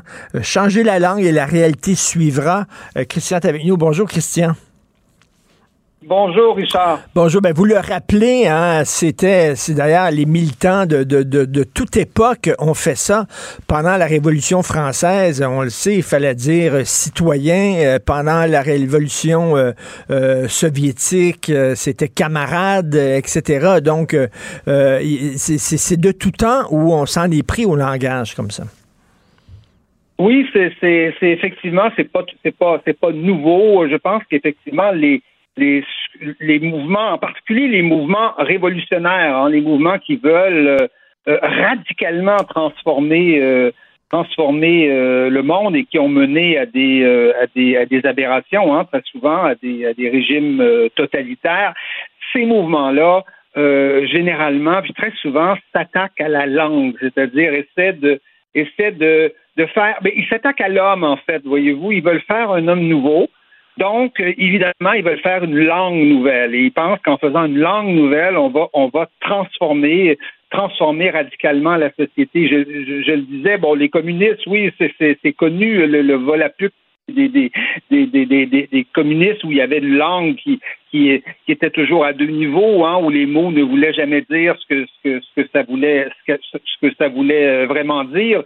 Euh, il, y a, il, y a, des ouvrages, euh, il y a des ouvrages sur le, le vocabulaire du, du fascisme hein, aussi, où le, le, la langue était très très très codifiée. On interdisait des mots. Les régimes totalitaires en général mmh. sont très rigoureux, sont très sont très dogmatiques sur la langue et étrangement, euh, on a l'impression qu'on entre dans une époque comme celle-là où on interdit des mots et où pire que ça, on veut, euh, on veut radicalement euh, transformer, transformer la langue. C'est largement, c'est largement utopique, hein, parce que euh, même l'Académie française qui propose euh, les dernières réformes de l'Académie française qui étaient des petites réformes, hein, des, réformettes là, euh, circonflexe, des petites choses comme ça, euh, et qui étaient simplement des conseils, hein, qui n'étaient pas du tout des, des, choses obligatoires. même ces réformes-là, en général, enfin les dernières du moins, n'ont pas donné grand-chose et n'ont pas été, n'ont souvent pas été, pas été appliquées. Alors vous voyez l'utopisme dans lequel euh, euh, euh, sont ces militants-là. Ce qui est étonnant, c'est qu'on voit progresser, parce que bon, on voyait ça il y a quelques années, on se disait bon, ce sont de doux rêveurs, voilà, et, et, ça va demeurer, ça va demeurer là. Mais aujourd'hui, on voit euh, la ville de Paris, par exemple, euh, commençait à utiliser cette langue supposément dite inclusive, hein, parce que je vois pas ce qu'il y a d'inclusif dans cette langue-là. Ça va exclure bien des lecteurs et bien des gens qui vont trouver ça rébarbatif ou, tout simplement même qui comprendront pas. La ville de Montréal fait ça, hein, je pense. Un magazine comme Québec Science euh, nous ben annonce qu'il va commencer à qui va commencer à appliquer euh, cette langue inclusive, euh, moi, je, je, leur parie n'importe quoi que s'ils ils vont vraiment jusqu'au bout, ils vont perdre des lecteurs euh, parce que les, les, les, gens, les gens, les gens, il y, a une sorte de, de fumisterie à travers tout ça. la langue, la langue n'est pas un instrument de transformation du monde. Hein. Si, si, si faire disparaître le féminin et le masculin, ça améliorerait la situation des femmes, eh bien, les femmes en Turquie là, seraient les, les, mieux placées au monde parce que dans le turc, il n'y a pas de masculin et il n'y a pas de féminin. Hein? Eh oui. ça, ça, se saurait. Euh, ça se saurait. Alors, qu'est-ce qu'on veut? On veut arriver à la situation des femmes turques. Donc, donc il y a une espèce de, il y a, vraiment une vision utopique des choses. Hein? Mais bon, euh, qu'est-ce, qu'est-ce que vous voulez? C'est, ces gens radicaux, c'est ces utopies-là veulent transformer les mathématiques, la musique, euh, la danse, la peinture, la, la, la euh, pour eux, euh, alors que alors que la langue, dans le fond, elle est là, elle exprime toutes les idées. La langue peut exprimer des idées, le français peut exprimer des idées totalitaires, le français peut exprimer des idées démocratiques, il peut exprimer des idées féministes, antiféministes. dans les dictatures, on parle la même langue, le même français que, que, que, que nous parlons dans les dans les démocraties. Donc, la langue n'est pas euh, n'est pas ce que s'imaginent euh, ces gens-là. Et mais, mais Christian, Christian, euh, vous parliez de fumisterie, c'est tout à fait vrai. Par exemple, mettons un individu non binaire qui tient à ce qu'on on dise elle, qu'on yel, qu'on utilise le pronom yel, c'est-à-dire bon ni masculin ni féminin. OK, mais mettons, je trouve que le physique de cet individu-là est particulièrement agréable. Est-ce que j'écris Yel belle ou Yel beau? Est-ce qu'il va falloir changer aussi le nom qui vient après Yel? Ça va être Yel Blue Blanc? Ça va être quoi, là? Oui. Ce sont, ce sont, des, ce sont des règles impraticables. D'ailleurs, ben j'ai des amis qui se targuent de pratiquer euh, cette langue inclusive et qui parfois m'écrivent des courriels. Mais je peux vous dire que euh, le premier paragraphe, ça va. Le deuxième, ça va déjà moins bien. Puis dans le troisième, ils sont plus capables. Hein? Ils, sont, ils sont juste capables. Ils sont pas capables de dépasser le troisième. Pourtant, ce sont des, ce sont des militants féministes là, euh, confirmés euh, avec le tampon, euh, le tampon dessus. Et tout ça, ça s'appuie aussi sur, sur un mythe. Hein? Je pense ce fameux mythe que la langue, il y aurait eu un complot dans la langue française. D'ailleurs, ces théories totalitaires sont souvent complotistes. Hein? il y aurait un complot masculin dans, dans, le français contre le, contre le féminin. Tout ça parce que euh, la forme euh, la forme non marquée du masculin euh, permet de parler à la fois des femmes et, des hommes. Hein. Les plombiers, quand je dis les plombiers, ben, ça inclut les plombières aussi. quand, je parle des médecins, ça inclut les, femmes et les femmes autant que les hommes. Et pourquoi ça? Parce que un jour quelqu'un s'est mis à comploter puis s'est dit ah ah on va leur on va leur jouer un mauvais tour. C'est pas ça qui s'est passé. Je veux dire, les linguistes qui connaissent, qui connaissent l'histoire de la langue savent qu'on est passé au masculin générique et qu'on a choisi le masculin générique. En fait, personne n'a jamais choisi le masculin générique, mais on y est passé naturellement parce que tout ça arrivait du neutre latin et qu'il y avait, il y avait des formes communes, il y avait des terminaisons communes. Vous savez qu'en latin, il y avait des déclinaisons, des un et tout ça, comme on voit dans Astérix. Là. Et, et donc, comme il y avait une proximité linguistique de prononciation, il y a une proximité dans la forme entre le neutre latin et le masculin, le masculin en français, tout naturellement, s'est mis à devenir le neutre et s'est mis à pouvoir, à pouvoir euh, personnifier le neutre. C'est pour ça qu'on dit il pleut au lieu de elle pleut. Mais est-ce que ça fait mal à quelqu'un de dire ça? Est-ce que quelqu'un souffre parce que je dis il pleut au lieu donc, de donc il faudrait, il faudrait dire, euh, il, il faudrait dire quelle heure est-elle? Quelle heure est-elle? Oui, c'est ça. Et, ces gens-là jouent aussi sur la confusion des mots, c'est-à-dire le genre grammatical, ça n'a rien à voir avec ce que ces militants-là appellent le genre. Et évidemment rien à voir avec le sexe. Sinon, pourquoi on dirait son Altesse le roi? Hein? C'est un hmm. roi, c'est masculin, mais c'est son Altesse, c'est une Altesse quand même. Pourquoi est-ce que dans l'armée, une estafette, là, qui est le messager, euh, mais en général, dans l'armée, c'est plutôt les hommes qui font cette fonction-là, qui, qui, assument cette fonction-là. Pourquoi on parlerait d'un mannequin hein, euh, pour une femme? Est-ce que ça heurte une femme de se faire appeler mannequin? Est-ce que ben ça heurte le roi de se faire appeler une altesse? Euh, et, on, euh, voit là des souffrances qui n'existent pas et qui sont complètement fabulées. Et pour le roi, sa majesté aussi, on, dit ça. Mais est-ce que, bon, Christian, Christian, mettons si on si on est plus sensible, par exemple, au lieu d'utiliser en parlant des gens avec qui je travaille, au lieu de dire mes confrères de travail, je dirais mes collègues. Bon, c'est plus c'est plus neutre, ça, ça inclut autant les hommes que les femmes, les collègues, c'est peut-être mieux. Est-ce que vous seriez prêt à bon lorsqu'on peut utiliser un mot neutre qu'on le fait, sans tomber là, dans les points ES, point I, etc. Écoutez, Richard, quand j'écris, euh, je, je, ne, je ne m'occupe pas de comment euh, parce que de comment les minorités vont recevoir les mots ou vont entendre les mots que, que, que, que, je, que, je, que je mets sur papier.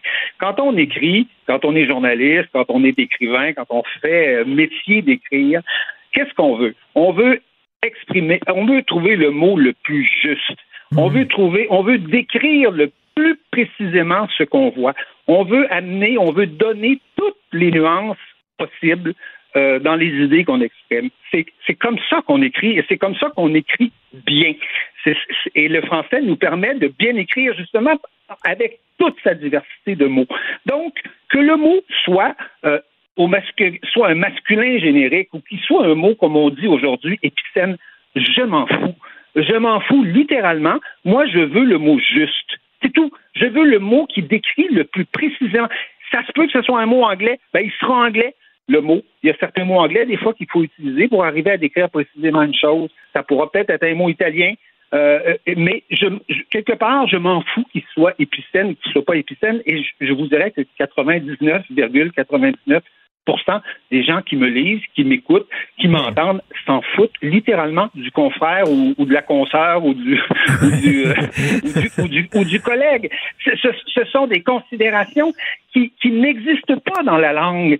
Euh, je, vous le dis, le genre, le genre, le genre des mots en français n'a rien à voir. Ben c'est ça. Lorsque je dis bon, euh, on est dans un autre monde. Christian, Christian, euh, Christian, par exemple, bon, je fais la différence entre un bureau et une table. Ça a la même fonction les deux. Il y a des gens qui diraient ah bien sûr. La table, c'est pour manger, donc c'est domestique, c'est féminin. Le bureau, c'est pour travailler, donc c'est masculin. C'est ridicule, ça n'a rien à voir avec ça, là.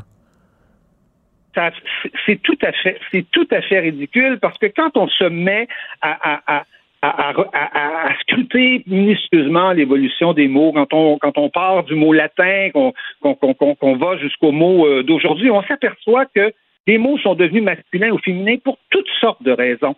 Pas seulement, évidemment, euh, la bergère, c'était parce que euh, c'était une femme. Hein? Euh, le mot apparaît au, au 12e siècle d'ailleurs, comme quoi la féminisation des, métiers et des fonctions, c'est pas nouveau. Hein? Ça a commencé au 12e siècle. L'Office de langue française n'a strictement rien inventé.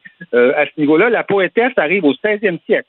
Bon, évidemment, dans ce cas-là, il s'agit de ça. Mais quand vous parlez de tous les autres mots, généralement, ça s'est fait, ça s'est fait à cause de, de, plein de raisons, à cause de l'étymologie, à cause de la prononciation, le type de prononciation. Euh, rendait le mot, faisait que le mot était, on le classait plutôt du côté du féminin. Certains mots sont passés du féminin au masculin, comme ça, complètement, là, euh, d'un siècle, d'un siècle à l'autre. Les mots italiens les mots italiens en général, et, Dieu sait s'il y en a des mots italiens dans la langue française, il y a eu toute une période où il y a des, des centaines de mots italiens qui sont entrés dans la langue française à l'époque de la Renaissance.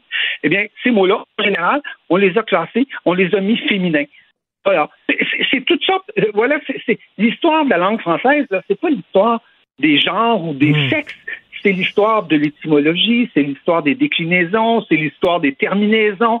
C'est une histoire extrêmement, extrêmement, extrêmement compliquée. Le mot amour est passé du masculin au féminin. Hein? L'amour ou une amour. Vous voyez, vous voyez, c'est pas. Mm, euh, mm, mm, tout ça, c'est interverti. Puis c'est pas parce que l'amour est plus féminin que masculin. Ça n'a rien à voir. Il y a autant d'hommes amoureux que de femmes amoureuses, enfin, j'espère. Mais derrière, derrière, Christian, cette réforme de la langue française, il y a, ça cache ce vieux rêve des militants radicaux de créer un homme nouveau. Et euh, pendant la Révolution française, non seulement on a dit aux gens de ne plus s'appeler monsieur, madame et citoyen, mais on a changé le calendrier carrément. Oui. Oui, euh, absolument. Hein. Bon, vous, avez peut-être lu à une autre époque le 18 Brumaire de, ben de, Napoléon Bonaparte, le, de, Napoléon Bonaparte, le, livre de Marx, mais euh, le Brumaire aujourd'hui, ça n'existe pas. Pourquoi on disait Brumaire? Parce que c'est un mois dans, l'automne, il y a des brumes, voyez-vous, il y a, le vent des mers.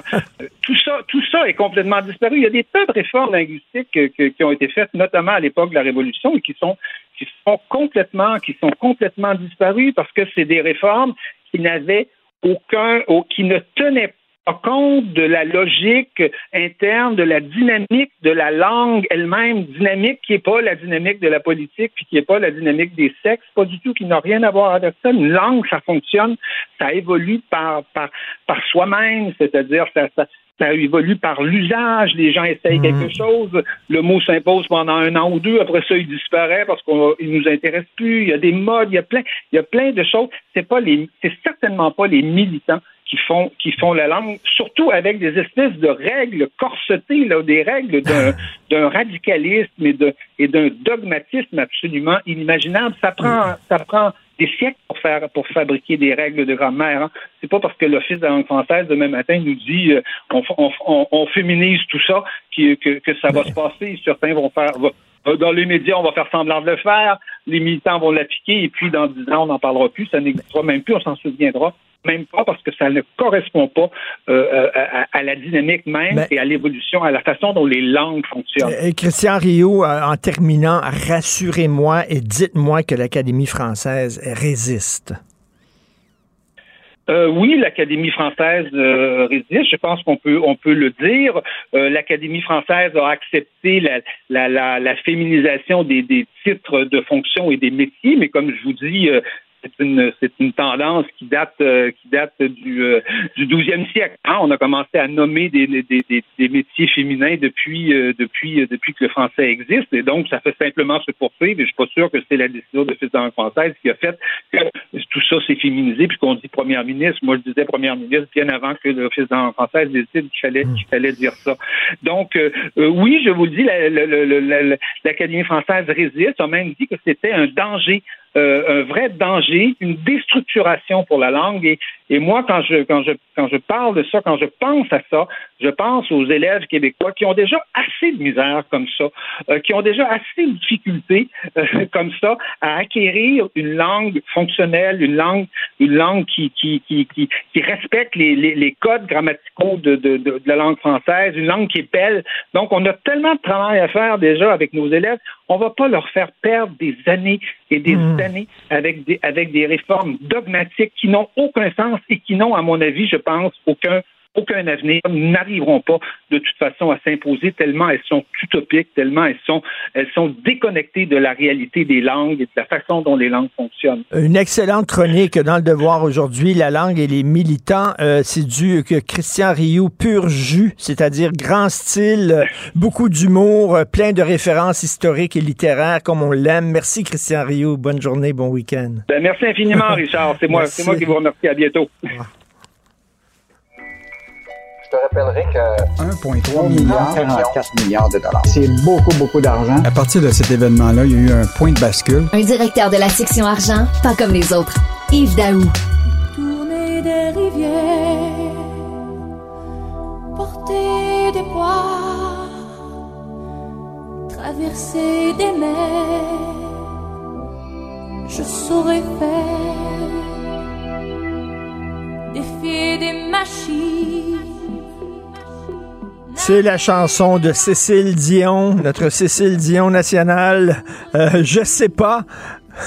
non, je l'appelle Cécile, moi. Cécile Dion. Alors, je sais pas parce que euh, il sait pas euh, Fitzgibbon, Pierre Fitzgibbon, Yves Daou, il connaît pas la loi d'Hydro-Québec finalement. Je trouve que le, refrain de Céline Dion de cette chanson, je sais, elle termine en disant défier des machines, narguer des lois les foudres divines, ça m'effraie pas. ben, il n'y a pas là, il y a pas là voir grand-chose qui effraie euh, Pierre Fitzgibbon. Écoute, hier, là, c'est vraiment, euh, écoute, c'est un scénario de film, tout ça. Et le, le, celui qui est le grand patron, super ministre d'Hydro-Québec, ne connaît pas la loi d'Hydro-Québec. Puis, Richard, je t'invite à faire une petite recherche, là, rapide sur le, sur le web, là. La loi d'Hydro-Québec, pas compliquée, là, c'est 17 pages. Fait que hmm. je peux pas croire a pas un sous-ministre, quelqu'un qui est capable de, de, de lui permettre puis de l'informer. Mais quand même, cette loi-là est quand même importante parce que c'est elle qui décrit justement le processus de sélection, comprends-tu, du prochain PDG. Et là, ce qui est clair, tu te rappelles, mercredi, il avait dit euh, très clairement à tout le monde, il dit, écoute, euh, c'est nous autres, le Conseil des ministres, qui va choisir euh, le, Et là, après ça, il est, sur Twitter, il est obligé de réviser finalement euh, c'est finalement le Conseil des ministres euh, qui va, à partir de suggestions du Conseil d'administration, écoute, en trois, quatre jours, euh, tu as très bien vu là qu'il il a vraiment pris le contrôle d'Hydro-Québec, puis il va décider un peu comment ça va se... Ben on s'entend-tu pour dire que le conseil d'administration, là, a déjà entendu parler potentiellement de la liste que pourrait s'intéresser le gouvernement, pour que là, le président du conseil d'administration dise au gouvernement, voici la liste. Ben oui, ben oui. Puis tu sais, on, se souvient de M. Fitzgibbon, euh, tu sais, il avait été tapé sur les doigts quelques reprises euh, par euh, le, le, commissaire à l'éthique et il a dit, ben des manquements à l'éthique, il va en avoir d'autres. Il va en avoir d'autres. Est-ce que ça veut dire que justement, il va passer outre la loi d'Hydro-Québec puis il va lui nommer lui-même la personne? Je ne sais pas, mais on sait qu'il n'y a rien, il y a rien qui l'arrête, M. Fitzgibbon. Non, c'est clair. Écoute, mais là, on est tout en impatience parce que normalement, le, le, président, de, le nouveau PDG devrait être en poste au mois d'avril. Donc, euh, ça presse quand même que le conseil d'administration d'Hydro-Québec euh, fournisse sa liste à, à M. Legault et à Pierre Fitzgibbon. Donc, euh, tout le monde est en impatience de voir si ce sera un ami ou pas un ami. Écoute, 100 euh, millions de dollars de fonds publics investis dans une filiale de Power Corporation. C'est l'entreprise Lumenpulse. Et je fais une parenthèse, Yves. Euh, selon moi, les bureaux de Lumenpulse qu'on peut voir lorsqu'on roule sur la 32 sur la rive mm. sud de Montréal, mm. au point de vue architectural, moi, je trouve que c'est un des plus beaux édifices de la grande région de Montréal. Je trouve ça vraiment brillant. D'ailleurs, on voit une très belle photo des bureaux de Lumenpulse aujourd'hui euh, dans le journal. Je fais ferme la parenthèse. Donc, 100 millions de dollars de fonds publics investis dans une filiale d'une entreprise qui tire le diable par la queue, Power Corporation. Ben, en fait, juste te rappeler que Power Corporation, la valeur boursière, en date d'hier, c'était 22 milliards. Puis pour les neuf premiers mois de 2022, ils ont fait 1,4 milliard de profit. Donc, euh, est-ce qu'ils ont besoin d'une aide encore de 100 millions pour eux autres? C'est du screening, comme on dit. C'est du petit champ. Mais là, ce qui, nous inquiète, euh, puis Sylvain euh, Larocque suit ce dossier-là depuis longtemps. Là. Écoute, c'est la deuxième fois en moins d'un an que le bras financier du gouvernement accorde cette aide-là à Lemon Pass, qui est devenu LMPG. Là. qui est, et dont l'actionnaire principal, c'est la Power Corporation. Et je te rappellerai aussi que l'administrateur, il s'appelle Michel Ringuet, qui est l'ancien fiduciaire de Pierre Fitzgibbon. Et je veux juste te rappeler qu'entre 2013 et 2017, Pierre Fitzgibbon a lui-même été administrateur de l'entreprise. Ben! Fermons la parenthèse, mais là, l'affaire, c'est que là, ils ont eu déjà 50 millions récemment, puis c'est Sylvain Larocque qui a trouvé ça en catimini, puisque cette annonce-là n'a pas été faite nulle part. Mais là, on a appris qu'il y a un autre 50 millions qui a été versé. Donc, au total, là, on va avoir mis à peu près 100 millions de fonds publics dans cette entreprise-là qui est spécialisée en éclairage. Et, euh, et tout ça là, pour, euh, pour une entreprise tu sais, qui, qui appartient à Power. Est-ce que Power a vraiment besoin? Tu sais, ils peuvent aller à une banque, eux autres, puis se faire financer avec 22 milliards ben de, de, de, capital. Puis, euh, et donc là, le risque financier, c'est nous autres qui le, qui le prend parce que si ça va pas bien avec euh, Lemon Pass à un moment, ben effectivement, nous autres, on va se retrouver dans, dans, dans le trouble. Mais c'est quand même inquiétant. Tu sais très bien là, que des, on, des millions, là, on n'en a pas à dépenser à, gauche et à droite comme ça. Si on lui disait que c'était tellement stratégique, cette entreprise-là, pour le Québec, tu sais, peut-être qu'on pourrait euh, oui, dire, ben, ben ça vaut la peine d'investir pour... On s'entend-tu que pour dire que pour le moment, là, il y a d'autres éléments stratégiques au Québec qui, euh, qui sont importants. et Power a suffisamment les moyens pour investir dans ses propres compagnies. Ben oui, tout Donc, à fait. Euh, mais, de l'aide publique, il y a, encore, comme tu dis, il y a encore l'ombre de M. Fitzgibbon. Tous les chemins mènent à Pierre Fitzgibbon. Hein? Lorsqu'on parle d'économie au Québec, qu'est-ce qu'on va pouvoir lire ce week-end dans la section argent, Yves? Bon, Richard, écoute, euh, je te, prévois toujours des, bons contenus. D'abord, je veux juste te dire que ce matin, il y a une annonce qui est faite à Montréal sur le fameux projet de train à grande vitesse euh, vers Toronto. C'est le ministre des Transports qui fait cette annonce-là à 10h30. Je pourrais t'en parler davantage lundi, mais ça va sortir tantôt. Tu sais qu'il y a tout un débat entre savoir, on veut-tu un TGV, on veut-tu un, train à grande fréquence, un petit peu plus rapide euh, au Canada? Donc, euh, le ministre des Transports va annoncer ce matin là, que, quelles, sont les orientations du gouvernement fédéral là-dessus. On a aussi un bon texte de Francis Alain qui va parler de, de 10 emplois qui, qui, qui payent plus que 100 000 au Québec actuellement. Donc, on est, il y a encore des bonnes jobs au mm. Québec pour lesquels, si tu mm. décides de t'orienter dans ces secteurs-là, ça peut être payant pour, pour l'avenir. Euh, L'autre chose qui est intéressante, une chronique de Emmanuel Grill. Écoute, ça coûte cher à vivre tout seul, euh, Richard. Là. Euh, Elle va expliquer que 19% des Québécois habitent seuls au Québec. Et donc, euh, évidemment, ils doivent assumer la, la totalité de toutes les dépenses. Mm. Donc, on va revenir justement comment ça coûte très cher pour vivre tout seul.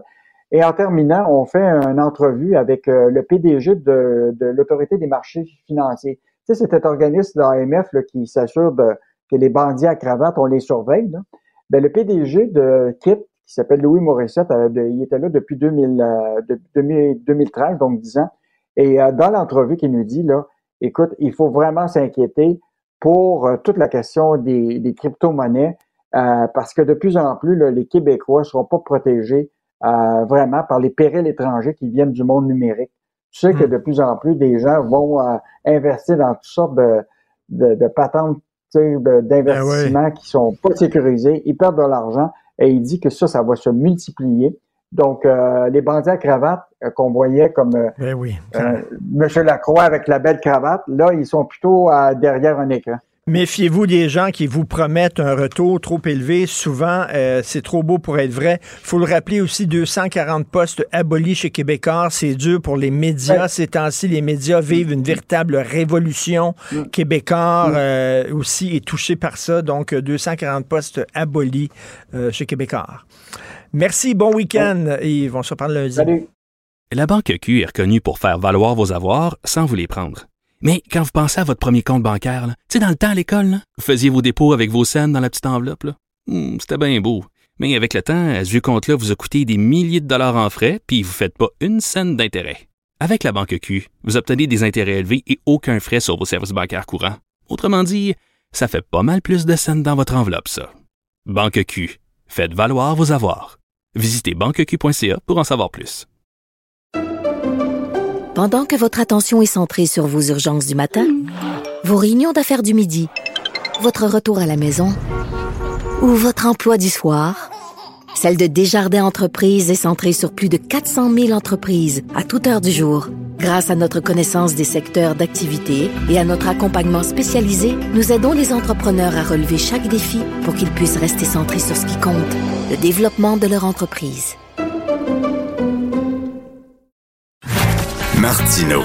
Même avec un masque, c'est impossible de le filtrer.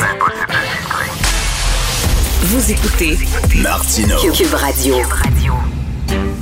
C'est au-delà du scandale. C'est ce que je crois. Mais là, avec ce qu'on a vu, ce qu'on a vu de nos yeux vus, c'est vrai. Puis en plus, je vais vous dire une chose. Regardez ce qui se passe. On se bat plus, on dira plus rien. Mais je ferai pas ça. Un esprit pas comme les autres. Denise Bombardier. Denise, le titre de votre chronique aujourd'hui dans le journal, c'est le combat perdu de François Legault. Euh, quel est le combat qu'il euh, qu'il a perdu ou qu'il va perdre selon vous? Mais il perd, tous les combats où le fédéral a le dernier mot. Et il le sait. Je veux dire, il ne peut pas pas le savoir. Bon. Sur la question euh, des redevances en santé, il l'avait annoncé. Alors, ce que je dis pour le moment, c'est pas euh, qu'il faut euh, le combat perdu, ça veut pas dire qu'il n'y en aura pas d'autres à mener, mais pour le moment, compte tenu de euh, les des gifles que nous recevons à travers les gifles qu'il reçoit à chaque fois qu'il demande quelque chose et qu'on lui dit non, hein? Et ça peut aller, même c'est pas seulement sur des questions financières, ça peut aller sur la question de la. euh, Elle va d'ailleurs, elle va, elle va être nommée officiellement lundi. Le, le 20 c'est lundi, c'est ça, oui. Alors euh, mardi, euh, non lundi, elle va, elle va être euh, nommée la, la, la porte-parole pour défendre euh, euh, le, le- contre l'islamophobie. Bon, ça va, ça passe. Hein, ça va passer Oui. malgré que tout le monde au Québec s'y oppose. Et ce que je dis, c'est est-ce qu'on est capable, comme peuple, de se, de, à travers notre premier ministre, qui fait des demandes et qui allume au fond, il, allume- il met, il met le, le- au fond, il allume la ferveur nationaliste là, sur des sujets comme l'immigration, par exemple. Mais est-ce qu'on peut continuer jour après jour, semaine après semaine, de, à travers lui, d'être euh, rejeté et de se faire traiter comme ça. On a besoin de prendre un peu de... On va reprendre nos esprits pour comprendre, et Monsieur le Premier ministre du Québec doit lui-même faire l'économie de, cette humiliation qui nous arrive tous les jours à cause de nos demandes qui sont pas des demandes extravagantes. Hein? Il lui demande pas de mettre en, il lui annonce pas, Monsieur Legault, qui met en branle le, le processus de, de, de, de, de- d'un nouveau référendum. Hein? C'est pas ça qui se passe du tout. De toute façon, il y a les yeux euh, couverts, il y a les yeux sur les statistiques, et il le voit bien, on le sait. Bon, alors il faut qu'à un moment donné, on, on- on ait le temps de. C'est pour ça que je dis, il faut qu'il calme ses transports et qu'il fasse pas le jeu. Il le sait d'ailleurs qu'il va recevoir des. Alors, ou bien, à ce moment-là, s'il veut jouer cette carte-là, la carte de la résistance active, mais euh, on va faire que ça à longueur de semaine. Mais là, qu'est-ce que vous voulez? Le, le- le Québec propose, le Canada dispose.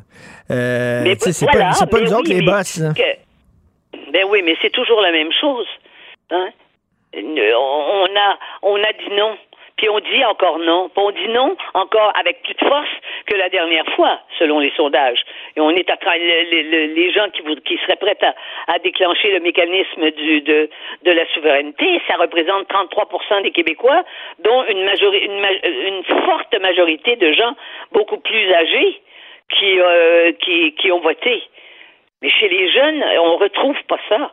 Alors, qu'est-ce qu'on fait? Qu'est-ce qu'on fait? Ce qu'il faut faire, c'est qu'il faut aller de la façon la plus habile. Euh, il faut aller euh, par des moyens détournés et mais ne pas y aller quand on sait qu'on va se faire euh, publiquement et, et, et brutalement rejeter. Mais, mais Denise, qu'est-ce que ça veut dire? Là, On- parce qu'on a un gouvernement très majoritaire, là, qui a un appui, Oui. un fort appui de la population, et malgré tout, on n'arrive pas à réformer euh, euh, le, le fédéralisme et à, à obtenir plus de pouvoir. Qu'est-ce que ça démontre, ça? ça démontre une chose. C'est que c'est que c'est pas le fédéralisme qui va changer. Il n'y a jamais au Canada personne, sauf Monsieur le Premier ministre euh, Brian Mulroney, qui a essayé avec Mitch de changer la donne, mais de toute façon, le PQ n'était pas d'accord avec ça non plus, hein, l'entente du lac Mitch. Mais ça, ça, c'était un, geste euh, concret d'un changement dans l'esprit du nationalisme canadien. Parce que le, fédéralisme canadien, c'est un fédéralisme très centralisateur. Hein? Il y a des, il y a, il y a des, il y a des, évidemment, il y a des, il y a des secteurs qui appartiennent, qui, qui, qui sont des, du domaine des provinces. Mais euh, il y a moyen de négocier parfois là-dedans. Mais, mais, mais, le fédéralisme, jamais, jamais au Canada, personne n'a dit on va changer ça. le gouvernement central va être, va être affaibli. Personne n'a fait ça. De, Denise, il n'y a pas, Denise, a pas un parti politique qui va le faire non plus. Le pari. Le fédéralisme, là, tel qu'il a été conçu, disons, depuis les années 60, puis après avec Trudeau, avec la constitution qu'on a, hein, puis le fait qu'on n'a même pas signé l'acte en, en, en, en, 82, eh bien, ça, euh, ça va pas changer. Ce qu'il faut faire, c'est d'aller chercher des miettes ou bien de convaincre les gens, convaincre les Québécois, mais est-ce qu'on est dans une période, on le sait, vous et moi, on est là-dedans à longueur de journée, est-ce qu'on est dans une période où on a suffisamment de, force et, d'énergie et d'enthousiasme pour essayer de reconquérir une partie des Québécois qui, euh, qui, voteraient, qui seraient prêts à, à prendre le risque de faire un référendum sur la souveraineté. Ça, c'est pas à cause de Trudeau. C'est à cause de nous. Si le premier ministre, qui a un gouvernement majoritaire, c'est vrai, très majoritaire comparé à tous les autres premiers ministres des provinces, il ne peut y aller qu'à l'intérieur des pouvoirs qui, qui lui sont attribués par la Constitution. Mais au-delà de ça, eux, ça impressionne pas Trudeau. Trudeau, il est très brutal, on, vous le voyez bien maintenant. Hein? Puis lui, il n'a jamais annoncé qu'elle est. Le changement qu'il fait au Canada, c'est un changement encore. C'est un changement de, de Canada post-national, alors que nous, on se considère une nation tout de même. On se considère comme un peuple. Mais lui, il ne nous considère pas comme un peuple. On n'a on pas des, on a ce que, ce que toutes les autres provinces ont. Est-ce que toutes les autres provinces, dans chaque province, c'est un peuple? Est-ce qu'il y a le peuple de l'Alberta? Est-ce que le peuple, il y a un endroit où il y a un peuple? Et c'est c'est la province qui était, qui était supposément bilingue. C'est le Nouveau-Brunswick où il y a le peuple acadien, qui n'est pas le peuple euh, canadien-anglais qui vit au Nouveau-Brunswick eh bien, le premier ministre ne parle même plus le français. Hein, il ne dit pas un mot de français. Il a été élu. Et, en plus de ça, le premier ministre une, une, une, une lieutenant-gouverneur qui ne parle pas français. Mais, mais, le, le, pari de euh, François Legault, c'est de dire, à un moment donné, Trudeau va perdre ses élections, les conservateurs vont arriver, et là, ça va être différent parce qu'ils vont être plus à l'écoute du Québec. Qu'est-ce que vous en pensez? Est-ce que vous faites confiance quand on lit, quand on lit, quand on a lu ce que Poilièvre a déclaré sur d'autres sujets, sur l'avortement, hmm. hein? entre autres, sur l'aide médicale à mourir, bon, sur ces sujets si sensibles il, est très religieux, en plus, euh, M. Poilièvre. Est-ce que M. Poilièvre va changer il va continuer de penser ce qu'il pense. Est-ce qu'il va être, est-ce qu'il va être Ça l'oblige pas à, ça l'oblige pas à, à, à, exiger que sa femme avorte. Il est contre l'avortement. Bon, ben très bien. Mais laissez ceux qui veulent l'avortement, euh, laissez ceux qui veulent, euh, qui sont en faveur de l'avortement, laissez, laissez faire parce que c'est, c'est maintenant une loi. Bon s'il est capable d'aller sur ces terrains très glissants, mais n'oubliez pas que sa base, elle est une base religieuse au départ, en Alberta, c'est une base religieuse, c'est un homme religieux, M. Poilièvre. Mais il y a des gens religieux qui font la distinction entre la laïcité euh, de, la société et leurs convictions religieuses. Alors, la question, l'interrogation, c'est au sujet de M. Poilièvre, c'est sûr. D'ailleurs, on le sait, il y a quand même des députés conservateurs du Québec qui sont mal à l'aise à cause de ces éléments, qui sont pas qui sont pas euh, secondaires. Je veux dire, sa vision morale, euh, elle est différente de la vision morale du Québec. Ça, c'est clair. Mais selon vous, qui va est-ce qu'il va être moins centralisateur? Ah, ça, c'est sûr. S'il est capable d'aller là, c'est sûr. Il va, par définition, être moins, moins, moins. Euh, et c'est pour ça qu'au fond, quand Brian Mulroney était là, et même après, M. Harper, quand même, M. Harper, il a fait du chemin, là, pour en arriver à, à décentraliser davantage. Bon, mais les gens au Québec disaient Harper, c'est bon, c'est l'extrême droite parce qu'évidemment, il y a tous les, nos courants. On a des courants de gauche et des courants sociaux-démocrates au Québec. La société québécoise, d'ailleurs, le goût en est, la société québécoise, en général, les gens sont plutôt au centre gauche de, de, de, la, de l'échiquier politique. Hein? On, Écoutez, l'État est présent dans à peu près tout ce qui existe d'institutions au Québec. Et on n'a pas de problème avec ça. Dans ce sens-là, on n'est pas conservateur au sens du Parti conservateur une, une chose est sûre, c'est une autre sacrée rebuffade. Il vient de se faire encore claquer la porte en pleine face euh, euh, par euh, Ottawa. Et maintenant, c'est ça. Qu'est-ce qu'il va faire? Euh, votre chronique s'intitule Le combat perdu de François Legault. C'est aujourd'hui dans le journal. Passez un bon week-end, Denise. Oui, merci. Pour une écoute en tout temps, ce commentaire de Denise Bombardier est maintenant disponible sur l'application Cube ou en ligne au cube.ca. Tout comme sa série À haute voix, un balado où Denise Bombardier remonte le fil de sa mémoire pour discuter des enjeux de la société québécoise contemporaine. Cube Radio. La Banque Q est reconnue pour faire valoir vos avoirs sans vous les prendre. Mais quand vous pensez à votre premier compte bancaire, tu sais, dans le temps à l'école, vous faisiez vos dépôts avec vos scènes dans la petite enveloppe. Hmm, c'était bien beau. Mais avec le temps, ce vieux compte-là vous a coûté des milliers de dollars en frais, puis vous ne faites pas une scène d'intérêt. Avec la Banque Q, vous obtenez des intérêts élevés et aucun frais sur vos services bancaires courants. Autrement dit, ça fait pas mal plus de scènes dans votre enveloppe, ça. Banque Q, faites valoir vos avoirs. Visitez banqueq.ca pour en savoir plus. Pendant que votre attention est centrée sur vos urgences du matin, vos réunions d'affaires du midi, votre retour à la maison ou votre emploi du soir, celle de Desjardins Entreprises est centrée sur plus de 400 000 entreprises à toute heure du jour. Grâce à notre connaissance des secteurs d'activité et à notre accompagnement spécialisé, nous aidons les entrepreneurs à relever chaque défi pour qu'ils puissent rester centrés sur ce qui compte, le développement de leur entreprise.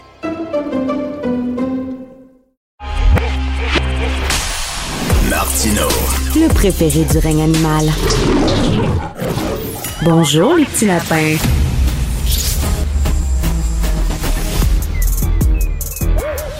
Mathieu Bocoté. Il représente un segment très important de l'opinion publique. Richard Martineau. Tu vis sur quelle planète? La rencontre. Je regarde ça et là, je me dis, mais c'est de la comédie. C'est hallucinant. La rencontre. Bocoté. Martineau. Alors Mathieu, il y a une histoire qui a circulé ces derniers jours beaucoup dans les médias sociaux. Euh, ça a été euh, repris euh, par des journaux canadiens anglais et puis Joseph Facal y a consacré sa chronique. C'est un jeune en Ontario qui a été expulsé de l'école parce qu'il avait remis en cause la théorie du genre et il avait osé dire, oh bon Dieu, quel scandale, enfer et damnation, que les hommes et les femmes, ça existe encore. il a voulu retourner à l'école. Il a été accueilli par le vice-principal euh, et deux policiers. Il a été arrêté. Mathieu. Ouais, alors c'était circulé le samedi dernier, donc il y a peut-être un une semaine, j'ai consacré un édito à mon émission du samedi à ce, en France à ce thème-là. Parce que pour moi, c'était c'est vraiment révélateur des, de l'autoritarisme nouveau qui naît en Occident autour des questions dites identitaires. C'est-à-dire, le, jeune, fondamentalement, de quoi est-il coupable? Ben, de partager une croyance plurimillénaire dans l'humanité qui n'était jusqu'à tout récemment pas une croyance, qui veut que l'humanité soit divisée en hommes et en femmes. Ensuite, dans toutes les cultures, il y, a des, il y a un espace de flou, il y a un espace de complexité, il y a un espace sur des marges, mais globalement, le, le, la dualité masculin-féminin n'est pas remise en question. Alors là, qu'est-ce qu'on voit? Ce jeune-là dit non, les hommes et les femmes existent, mais c'est dans le cadre d'un cours où on sollicitait leur opinion. Et dans ce cours-là, donc manifestement, il a donné de la mauvaise opinion, puis d'autant que ça se pose concrètement sur une question qui touche tout le monde aujourd'hui, c'est la question des, toilettes. C'est-à-dire, euh, est-ce qu'un homme qui s'identifie comme femme peut, et qui est donc une femme trans, peut euh, aller dans la toilette des femmes? Mais là, ça va plus loin parce qu'on voit ce qui se passe en Écosse en ce moment. Le projet de loi qui veut favoriser la reconnaissance du changement de sexe, de changement de genre à 16 ans comme simple déclaration administrative. Donc, est-ce qu'on peut simplement par déclaration administrative changer de genre? Mais là, en Écosse, au même moment où il y a ce débat-là, il y a un homme qui a été accusé de viol et qui là, qui a décidé qu'il devenait une femme et qui là, qui voulait être euh, incarcéré dans une prison pour femmes. Donc, tout ça des, de façon très concrète. Et bien là, ce jeune, ça veut dire, a été accusé, à la accueilli à la manière d'un dissident. Et puis là, avec des policiers, donc là, c'est presque sur le mode du prisonnier politique potentiel. Et on a vu une scène semblable en Irlande, où un professeur disait, mais moi, je ne veux pas utiliser les, euh, les pronoms non-genrés. Et là, la, la police dit, l'école dit, si vous vous présentez à l'école, vous n'êtes pas les bienvenus, on va vous arrêter. Puis il est revenu à l'école quand même, puis il s'est fait arrêter. Donc il y a toute une forme d'autoritarisme nouveau qui se met en place autour de ces questions. Et apparemment, apparemment, il n'est plus permis euh, de remettre en question, soit théoriquement, soit pratiquement, cette théorie du genre. Il n'est pas permis de, de reconduire qui étaient, comme je dis, des croyances plurimillénaires de l'humanité jusqu'à tout récemment. Donc, c'est intéressant de voir comment il y a un jeu de bascule autoritaire qui arrive devant nous et que ça indigne personne parce qu'on se dit finalement qui a tort là-dedans? Est-ce que c'est ceux qui veulent en appeler à la police pour potentiellement exclure de force quelqu'un d'une école? Ou est-ce que c'est finalement ce jeune qui aurait euh, heurter les sensibilités de ses collègues trans en défendant une, théorie ou une, opinion qui n'est plus acceptée aujourd'hui. As-tu vu comment, euh, comment on a tenté de twister cette histoire-là dans certains milieux? Parce que ce jeune-là, euh, ça s'est déroulé dans une école catholique. Hein. Ce jeune-là est un catho en disant Ah, c'est pour ça. C'est pour ça qu'il tient tant euh, aux hommes et aux femmes, aux vieilles catégories, parce que c'est un réactionnaire catholique, finalement, de droite. Oui, on l'a présenté comme un Trumpien canadien. Bon, alors là, par ailleurs, que, que l'Église qu'une église, qu'une école catholique vive selon les principes et l'anthropologie généralement admis dans le catholicisme, en soi, ça ne devrait pas causer problème. à moins que le mot catholicisme ne veuille plus rien dire. Euh, bon. Mais une fois que c'est dit, une fois que c'est dit, oui, on cherche à faire passer cette euh, adhésion à la dualité sexuelle dualité comme la marque d'un esprit réactionnaire tout comme, j'ai eu l'occasion de le dire à quelques reprises, on veut faire passer le refus de l'écriture inclusive comme un refus de l'ouverture aux luttes féministes et trans et non-binaires et queer. Donc, qui écrit en écriture classique et pas en écriture inclusive est accusé dans les faits de reproduire les structures patriarcales inscrites dans la langue qui invisibiliseraient les minorités. Bon, mais devant tout cela, on a l'impression d'être dans un monde parallèle, en fait. Un monde qui ne tient plus. Parce que là, si ce que l'humanité tenait, l'humanité tenait pour allant de soi, pendant, depuis ses origines jusqu'à aujourd'hui, doit être rééduqué et reconstruit, eh bien, en dernière instance, c'est tout l'héritage, justement, tout l'héritage culturel, architectural, euh, philosophique qui va être déconstruit parce qu'il est porté lui-même par cette dualité sexuelle. Donc on entre là-dedans dans quelque chose de bien plus grave qu'il n'y paraît, qui relève pas simplement de l'ubuesque, mais qui relève vraiment de l'autoritarisme pour pas dire davantage. Écoute, euh, euh Mathieu, euh, un de, mes combats, même, c'est plus important que le combat pour les valeurs conservatrices, c'est plus important que mon combat pour la souveraineté, c'est mon combat contre l'hypocrisie. Je déteste que les gens aient deux discours, un public, un privé. Je te connais, on est allé euh, souper souvent ensemble. Ce que tu dis en privé, ce que tu dis en public, c'est la même chose. Ces gens-là, qui nous disent qu'il faut écrire individu avec un utérus ou individu avec un pénis. Penses-tu qu'ils utilisent ça dans leur privé? Par exemple, euh, penses-tu qu'un un gars reçoit un appel d'une femme, c'est sa blonde qui répond et sa blonde elle dit Écoute, chérie, il y a un individu avec un utérus qui vient de t'appeler, elle veut te parler. il n'y a personne qui utilise ça, et même ces militants-là n'utilisent pas ça dans leur vie de tous les jours. C'est de la fumisterie. En fait, c'est un vocabulaire codé. C'est un vocabulaire officiel. C'est la langue d'un régime. Donc, on la parle publiquement pour savoir qui adhère au régime et qui n'y adhère pas. Oui. On la parle publiquement pour savoir qui se conforme et qui ne se conforme pas. Puis là, il y a des degrés d'adhésion. Donc, est-ce que euh, vous acceptez de dire riel, seul? Est-ce que vous êtes personne avec un pénis? Est-ce que vous considérez qu'une femme peut avoir peut avoir un cancer de la prostate puis un homme aller chez son sa gynécologue? parce qu'on est dans cette logique-là. Donc là, et puis la, le curseur ne cesse de se déplacer. Donc pour demeurer fidèle au régime, il faut toujours en donner plus, puis aller plus loin dans le dogme, puis toujours plus loin dans le dogme. Et on n'en sort pas. Et on n'en sort pas. Et c'est ça l'enjeu, c'est que on a, c'est une volonté de tordre les consciences, de tordre les mentalités, et plus c'est contre-intuitif, et plus il faut être autoritaire pour forcer les gens à penser contre l'évident. Et ça, c'est quand même particulier. Et je, fais, je fais un lien avec le texte d'aujourd'hui, la chronique de Christian Rioux dans Le Devoir aujourd'hui, où il parle justement des militants qui veulent déformer le langage.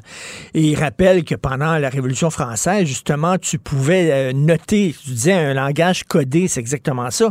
Tu pouvais voir qui étaient les bons euh, français, les mauvais français, selon qu'ils disent madame, monsieur, ou selon qu'ils disent citoyen. Si tu disais citoyen, ah, ah, t'étais dans les bonnes grâces du régime. Mais c'est exactement ça. C'est exactement ça. Donc, les, moi, je pense qu'il faut penser la fonction politique et idéologique du langage, surtout dans la construction d'un régime. J'ai fait dans un collectif malaise dans la langue française, j'avais écrit tout un chapitre là-dessus, où j'analysais la fonction d'écriture inclusive, justement, comme instrument pour distinguer les ralliés et les réfractaires. Et je pense hmm. qu'aujourd'hui, euh, tout comme au moment de la Révolution, il y avait des prêtres jureurs et des prêtres réfractaires, dans les prêtres qui décidaient finalement de, de troquer Rome pour la Révolution et des réfractaires qui demeuraient fidèles à leurs vieilles convictions, euh, bien que je devine que la comparaison te plaira minimalement, mais aujourd'hui, on est devant un régime qui a les jureurs et les réfractaires. Est-ce que vous allez répéter publiquement les exigences du régime ou est-ce que vous allez refuser d'utiliser ces codes? Ça va plus loin parce qu'on en parlait hier ou avant-hier, une des manières de montrer qu'on appartient au régime, il faut participer à la détestation de, des cibles qu'il donne au public. Donc ça, euh, dans Big Brother, dans 1984, il y a Goldstein. Goldstein, c'est le méchant. Puis là, tout le monde doit lire ensemble. Mais dans notre régime aujourd'hui, ben, en France, il peut y avoir tel chroniqueur, tel intellectuel, tel philosophe. Au Québec, il peut y avoir une journée Martine, une autre journée du Rocher, une autre journée Facal, une autre journée Boc-Côté. Puis là, tout le monde dans le milieu progressiste doit les détester ensemble. C'est le code d'entrée pour faire partie de la gang. Et si tu veux faire partie de la gang, tu dois taper sur le méchant. Mmh, mmh, tu dois écrire en inclusif. Et donc, il faut étudier ça avec un regard d'ethnologue et de sociologue. Donc, on n'est pas devant des gens qui sont vraiment portés par des convictions très fortes, sauf les militants. On est devant des gens qui sont généralement dans le conformisme, dans la pleutrerie, dans l'absence de colonne vertébrale. Puis c'est normalement comme ça qu'une société cède quand l'homme moyen finalement finit par se coucher. Mais, mais je reviens là-dessus, c'est d'une hypocrisie euh, absolument sans nom. Là. Et, puis, et puis en même temps, euh, euh, écoute, mettons, je dis Yel. Yel beau, Yel belle. Yel laid ou Yel laide? Ah, j'ai posé la question à Sandrine Rousseau. Sandrine Rousseau, c'est la grande figure du, néo-féminisme, mais anti-homme et tout ça en France. C'est une figure qui compte dans la gauche aujourd'hui. Et qu'est-ce qu'elle répond? Le néo-féministe radical. Puis j'avais demandé, parce qu'elle disait qu'elle était pour le Yel dans le dictionnaire. Est-ce qu'on dit Yel est beau ou Yel est belle? Et puis là, elle était étonnée. Parce qu'elle n'avait pas vu venir la question. Ben voyons donc. Elle n'a pas pensé à ça. Yel est belle? Elle n'a pas pensé à ça, elle, qu'après elle, il y a quelque chose, euh, tu sais, on ne dit pas seulement il, à un ah, moment donné. Elle, était plus que perplexe. Elle était plus que perplexe. Et alors, puis, je dis, bon, c'est une militante, donc elle doit avoir réfléchi à ces questions-là. Mais là, non. C'était dans la matinale d'Europe 1 en, pendant l'année présidentielle, puis elle n'y avait pas pensé. Donc là, moi, je suis curieux. On dit, il y a les beaux, il y a les belles. Seuleux, là. Moi, je, vois des gens que j'ai connus quand j'avais 20 ans qui, qui, qui, écrivaient normalement, mais qui écrivaient même bien, puis aujourd'hui, ils écrivent des seuleux. Euh, ok, mais coup. Mais c'est une, volonté de montrer qu'on est dans le gang, c'est tout. C'est euh, puis on n'en sortira pas. C'est une psychologie assez rudimentaire qui permet d'expliquer de tels comportements. C'est aussi, aussi profond que de, de, porter telle marque de souliers pour montrer. Euh, tu portes des Doc Martens dont tu fais partie de la gang. C'est aussi niaiseux que ça, là. C'est 15 ans d'âge mental. Sauf que, sauf que si tu portes pas de Doc Martin, quand tout le monde porte du Doc Martin, ben, tu es juste un peu décalé. Alors que si tu veux évoluer dans une société où c'est le langage officiel, ben, tu peux être banni de la société si tu n'utilises pas ces termes-là, ce vocabulaire-là, et ainsi de suite. Tu peux être conduit au bannissement social parce qu'on aura repéré chez toi un ennemi du régime. Et, c'est comme ça qu'il faut penser. C'est-à-dire qu'on est devant des gens qui voient des ennemis du régime, des purs et des impurs, des rapides, des pas rapides. Si on ne garde pas ça à l'esprit, on n'est pas capable de comprendre la suite. Moi, quand je pense à mes années de cégep euh, où il y avait des communistes, puis il y avait des profs qui nous parlaient de communisme dans nos cours de philo, tout ça, ça me fait sourire. Je me dis, mon Dieu, que c'est une autre époque. J'imagine que dans dix ans, on va parler de notre époque en riant aussi. Mathieu. J'espère. J'espère, mais j'en suis pas certain. Moi, dans 100 ans, j'en ai aucun doute. Mais dans 10-15 ans, il n'est pas impossible de croire que tout ça se sera radicalisé, parce que tout ça est désormais dans le droit. C'est-à-dire, à l'époque, euh, il y avait les, les, marxistes-léninistes, les communistes, les maoïstes, les léninistes, tout ça. C'était dans un petit milieu. Aujourd'hui, ces catégories-là sont dans le droit et peuvent faire appel à la police pour expulser d'une école ontarienne catholique un jeune homme qui croit que les hommes et les femmes existent et qu'il n'y a pas de troisième sexe, qu'il n'y a pas d'interchangeabilité entre les sexes. C'est ça qui a changé. C'est que cette idéologie-là, aujourd'hui, elle est au pouvoir. Ce n'est plus seulement dans les cégeps, c'est dans les dans l'administration même de l'État. Et ça, je pense que c'est l'originalité de notre époque. Ce week-end, demain, euh, qui tu reçois ton émission à la terrible station CNews? Ouh! Chez les méchants. Euh, alors, je reçois la philosophe Juliette Funès. Juliette Funès, qui, euh, qui a fait une réflexion assez intéressante sur le, le concept d'identité dans son dernier livre, qui a aussi été très sévère envers toutes les théories du développement personnel et du bien-être et tout ça. Donc, dans une France qui se questionne sur, sur son mal-être existentiel, son rapport au travail, tout ça, son rapport à l'identité, ce sera l'occasion de recevoir la philosophe Juliette Funès. Funès, comme euh, Louis de Funès? Comme dans Petite fille de Louis de Funès. Donc, je, je, je, le mentionne pas parce que je me dis qu'elle elle, elle, refuse probablement de se faire réduire à son statut de petite fille de Louis de Funès, mais en effet, c'est de la même famille. Ah, c'est de la même famille, mais le peuple, il aime qu'on lui mente, le peuple. Il aime oui, ça. Non, non, tu, tu, mens, tu mens, tu mens comme un Allemand. Et, et, et suite. Bon, ah oui. je, je, vais tout faire demain pour ne pas, pour ne pas okay. cabotiner en monde, mais, mais, mais c'est génial. Merci, bon week-end. On va écouter ça. Bye Salut. bye. bye. La Banque Q est reconnue pour faire valoir vos avoirs sans vous les prendre. Mais quand vous pensez à votre premier compte bancaire, tu sais, dans le temps à l'école, vous faisiez vos dépôts avec vos scènes dans la petite enveloppe. Hmm, C'était bien beau. Mais avec le temps, à ce compte-là vous a coûté des milliers de dollars en frais, puis vous ne faites pas une scène d'intérêt. Avec la Banque Q, vous obtenez des intérêts élevés et aucun frais sur vos services bancaires courants. Autrement dit, ça fait pas mal plus de scènes dans votre enveloppe, ça. Banque Q, faites valoir vos avoirs. Visitez banqueq.ca pour en savoir plus. Pendant que votre attention est centrée sur cette voix qui vous parle ici, ou encore là, tout près ici, très loin là-bas, ou même très, très loin, Celle de Desjardins Entreprises est centrée sur plus de 400 000 entreprises partout autour de vous. Depuis plus de 120 ans, nos équipes dédiées accompagnent les entrepreneurs d'ici à chaque étape pour qu'ils puissent rester centrés sur ce qui compte, la croissance de leur entreprise. Artiste de la satire, il dénonce les incohérences et ironie à la.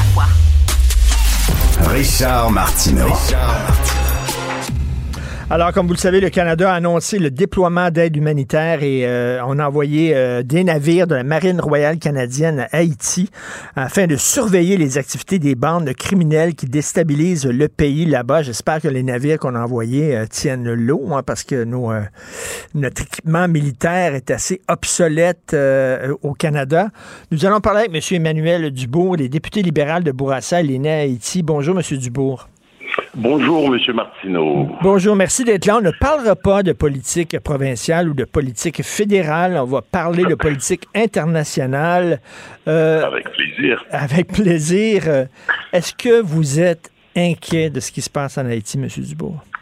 Oui, je suis très inquiet et ça ne date pas d'hier. La situation ne cesse de s'aggraver en Haïti en ce qui concerne les droits humains, euh, les kidnappings, les viols de mineurs, euh, les enfants qui peuvent pas aller à l'école, l'économie qui fonctionne pas. Hmm.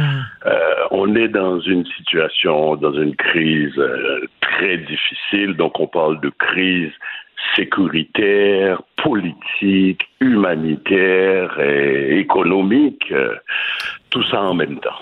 Écoutez, euh, on est très attristé au Québec. On, aime le peuple haïtien. On, a des amis haïtiens. On a eu des profs haïtiens. un des meilleurs profs que j'ai eu lorsque j'étais jeune, c'était M. Edna Bruno, que je salue. Ah, J'espère qu'il est encore en vie. Je le connais d'ailleurs, oui. non, vous connaissez M. Bruno? Ah ben oui, absolument. Ben écoutez, ça fait quand même euh, quelques 16 ans que je suis en politique. Je suis très présent dans la communauté. Et moi-même aussi, j'ai été enseignant, donc euh, oui, ben oui, je le connais. Ah! quel prof extraordinaire c'était. On a tous eu des infirmières haïtiennes, mais on est... On, est découragé de ce qui se passe dans ce pays-là. Euh, bien sûr, euh, l'élite du pays quitte le pays. Est-ce qu'on peut, est-ce qu'on peut en vouloir à ces gens-là de vouloir améliorer leurs conditions et de partir, de quitter Haïti? Est-ce que vous êtes optimiste? Est-ce que ce pays-là, à un moment donné, va, va se sortir de, de la misère, selon vous? Oui, ah oui, ah oui, ah oui, je suis tout à fait optimiste et d'abord je sais que les Haïtiens sont capables d'y arriver, mais en même temps, dans le contexte actuel, moi je vois les mesures qui sont prises par le Canada, ben je suis tout à fait dans ce sens-là pour dire que il devrait y avoir un changement durable et c'est en ce sens-là que vous voyez les actions que nous prenons ici au Canada. Est-ce qu'on devrait, et là pas seulement le Canada, mais je parle de la communauté internationale, est-ce qu'on devrait euh, euh, faire, je ne sais pas, une opération militaire, un débarquement là-bas, ou euh, qu'est-ce qu'on devrait faire? Non, euh, nous en sommes pas là. Je crois que la communauté internationale, d'ailleurs, ils nous ont demandé de prendre le leadership depuis octobre dernier et on n'a pas déployé, euh, on n'a pas répondu à la demande d'envoyer des militaires lourdement armés en quantité suffisante comme c'était la demande, mais plutôt c'est de prendre d'autres mesures, c'est de voir à ce que euh, qu'il y a un engagement profond euh, des Haïtiens que la solution euh, qu'on cherche à avoir pour Haïti, eh bien, le leadership des Haïtiens doit être au centre de cette solution-là. Parce que on ne veut pas refaire les erreurs du passé. On mmh. sait qu'il y a eu mmh. d'autres occupations, d'autres occupations militaires. Ça n'a pas porté fruit d'ailleurs. La preuve, on, on, est rendu au même point ou au même pire. Donc, Comment faire cette fois-ci pour éviter qu'on retourne en Haïti dans les deux, trois prochaines hmm. années? Et c'est pour ça qu'on pense que les leaders haïtiens, on va les accompagner, on va les aider dans les solutions qu'ils vont eux-mêmes choisir pour le pays. Mais, mais on, dirait, on dirait qu'ils passent d'un dictateur à l'autre. Oui, ben, il faut que l'apprentissage de la démocratie, oui, c'est vrai, ça prend du temps. Et vous l'avez dit en introduction, la corruption est endémique en Haïti. Et c'est pour ça que il y a des mesures. C'est pour la première fois dans l'histoire du pays qu'on impose des sanctions à des gens corrompus, à des familles riches qui déstabilisent le pays et qui profitent et, dilapide les ressources du pays.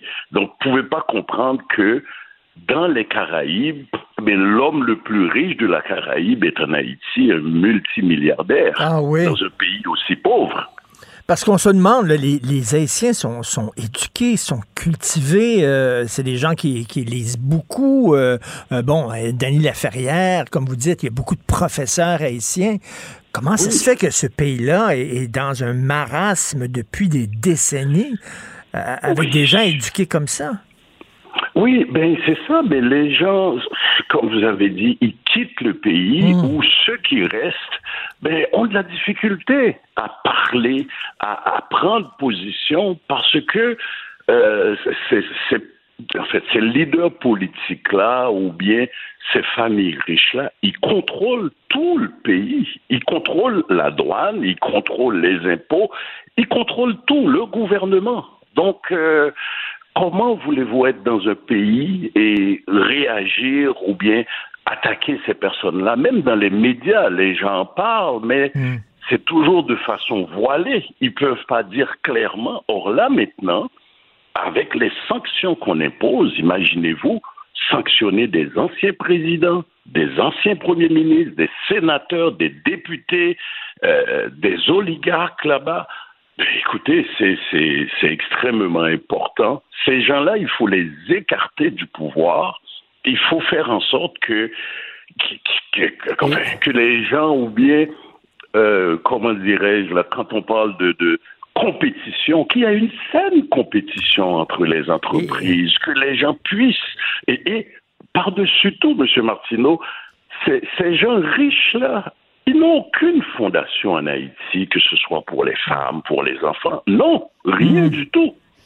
et, mais M. Dupont, il y a des, Monsieur Dubourg, il y a des gens qui disent que la situation est telle qu'il faudrait comme, comme mettre le pays sous tutelle, par exemple, parce qu'il n'est pas capable de, de, de, se sortir de la misère. Vous en pensez quoi? Oh non, pas du tout. Oh non, non, non. Il faut pas aller dans ce sens-là du tout. Non, les gens sont capables. Il faut leur donner les moyens pour y arriver et responsabiliser aussi les Haïtiens. C'est pas de dire que bon, ça va mal, l'international va arriver, va nous aider. Et quelques années plus tard, bon, ça revient encore dans la même situation. On fait une demande officielle à l'international pour venir. Non, L'international peut aider. Et là, c'est ce qu'il faut faire parce que à chaque fois que l'international y va et qu'il y a des problèmes par après, ben, on pointe du droit à l'international. Donc, ça ne doit pas fonctionner ainsi. Imaginez-vous, bon, moi j'ai un bureau, j'ai des employés qui me conseillent, mais moi je suis imputable des décisions euh, du bureau. Mon voisin ou bien d'autres collègues me disent quoi faire j'écoute, mais par contre, je suis imputable. Donc, les leaders haïtiens, ils sont imputables des situations aussi qui se passent en Haïti. Donc, imaginez-vous que dans la police, que pendant longtemps qu'on a euh, formé, mais plusieurs euh, se retrouvent dans les gangs criminels. Plusieurs présentement veulent quitter ou ont déjà quitté le pays pour aller aux États-Unis avec le dernier programme mis en place par le président Biden. Donc, euh, il faut qu'il y ait un travail qui se, hmm. qui se passe aussi au sein de la police haïtienne. En tout cas, on espère qu'à un moment donné, bon Dieu, la démocratie euh, va, va régner euh, et la paix va régner là parce que, comme je l'ai dit, c'est un peuple qu'on aime beaucoup. Euh, merci, merci beaucoup, Emmanuel Dubourg, et bon courage. J'imagine que vous avez de la famille encore là-bas, donc bonne chance et bon courage, monsieur. Merci beaucoup et puis merci de vous intéresser à ce qui se passe en Haïti parce que les gens en ont vraiment besoin. Merci beaucoup et à bientôt. Merci. Bien. Au revoir. Bye bye. Moteur, tour, action C'est le cinéma qui a meublé ma solitude. C'est le cinéma qui a été mon ami, mon grand frère, qui m'a donné mon code moral, qui m'a donné mes valeurs, qui m'a fait voyager dans le temps et dans l'espace. Un autre cinéphile au bout du fil, Joseph Facal.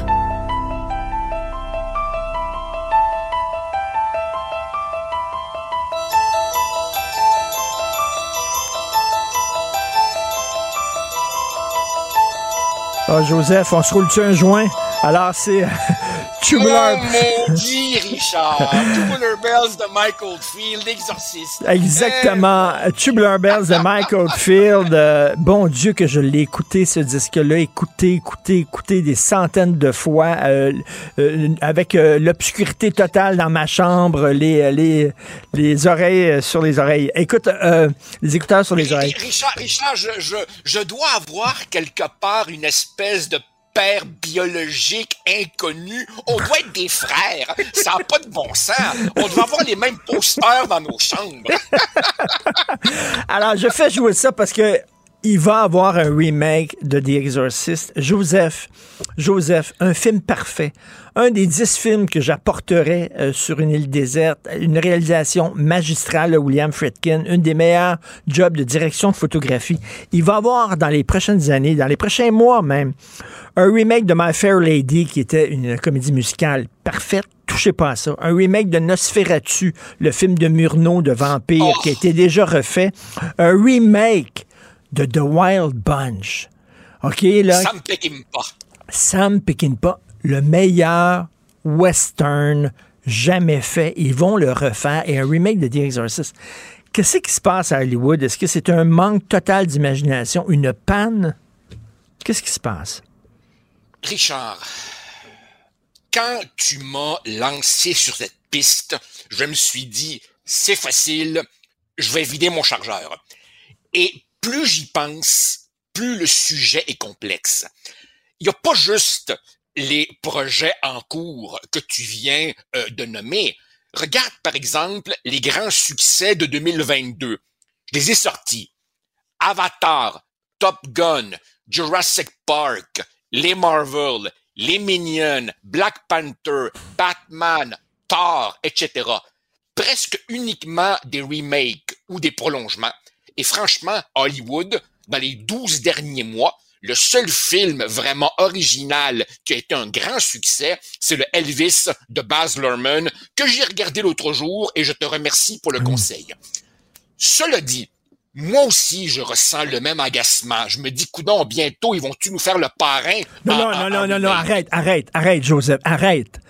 Vraiment, là, ça, là, je sais pas ce que je vais faire. Là. S'ils font le parrain, je te dis, je monte une armée privée et on va, on va agir, on va intervenir. Et la milice Wagner va débarquer à Hollywood. Bon. cela dit, cela dit, nuançons, Richard. Premièrement, cette tendance à vouloir rallonger la sauce euh, n'est pas est, est, un phénomène strictement hollywoodien. Le cinéma européen a d'autres problèmes, mais pas celui-là. Ensuite, il faut évidemment faire une distinction entre le remake comme tel et, par exemple, une suite. C'est-à-dire, prends Top Gun, voir ce que les mêmes personnages sont devenus 20 ans après, OK, correct, pourquoi pas. Prendre The Shining, retrouver Danny 20 ans plus tard dans Doctor Sleep, pourquoi pas.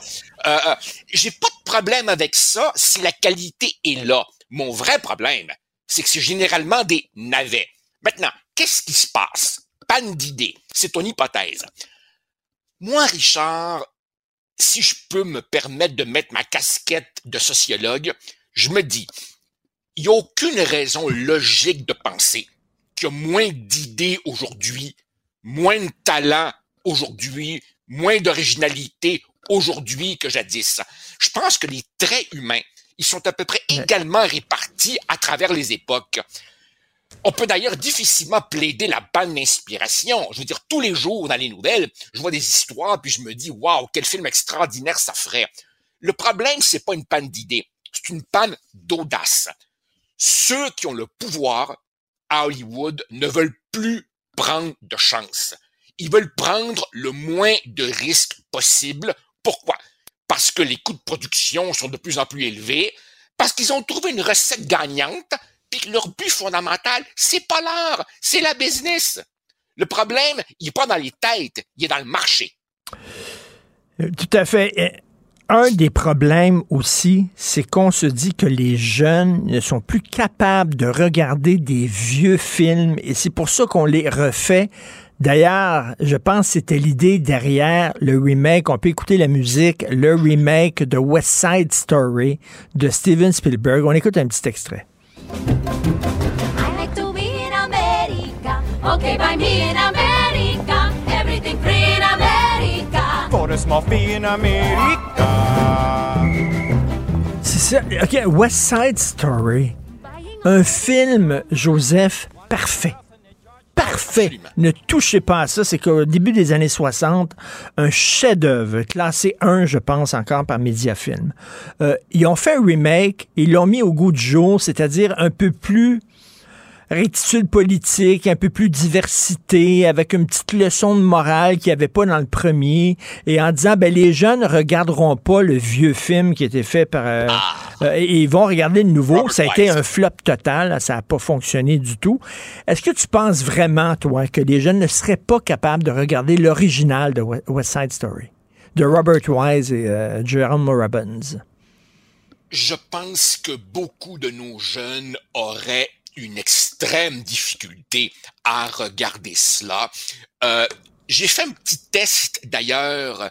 Euh, euh, je me rappelle pas exactement dans quelles circonstances, mais euh, j'avais été voir avec mes enfants le La La Land de Damien Chazelle que nous avions tous adoré. Et peu de temps après, euh, on tombe sur le fameux Singing in the Rain avec Gene Kelly, où là évidemment tu as caméras au lieu de 40 caméras. Et j'ai senti que Ah, oui. effectivement c'était plus laborieux, tu vois. L'autre jour, par exemple, euh, euh, j'étais avec ma fille, on était dans l'intégrale Kubrick. Et pas de problème pour les Kubrick récents. Mais quand on est arrivé à Spartacus, 1960, ah là, le péplum un peu plus lourd, je sentais qu'il y avait de la misère.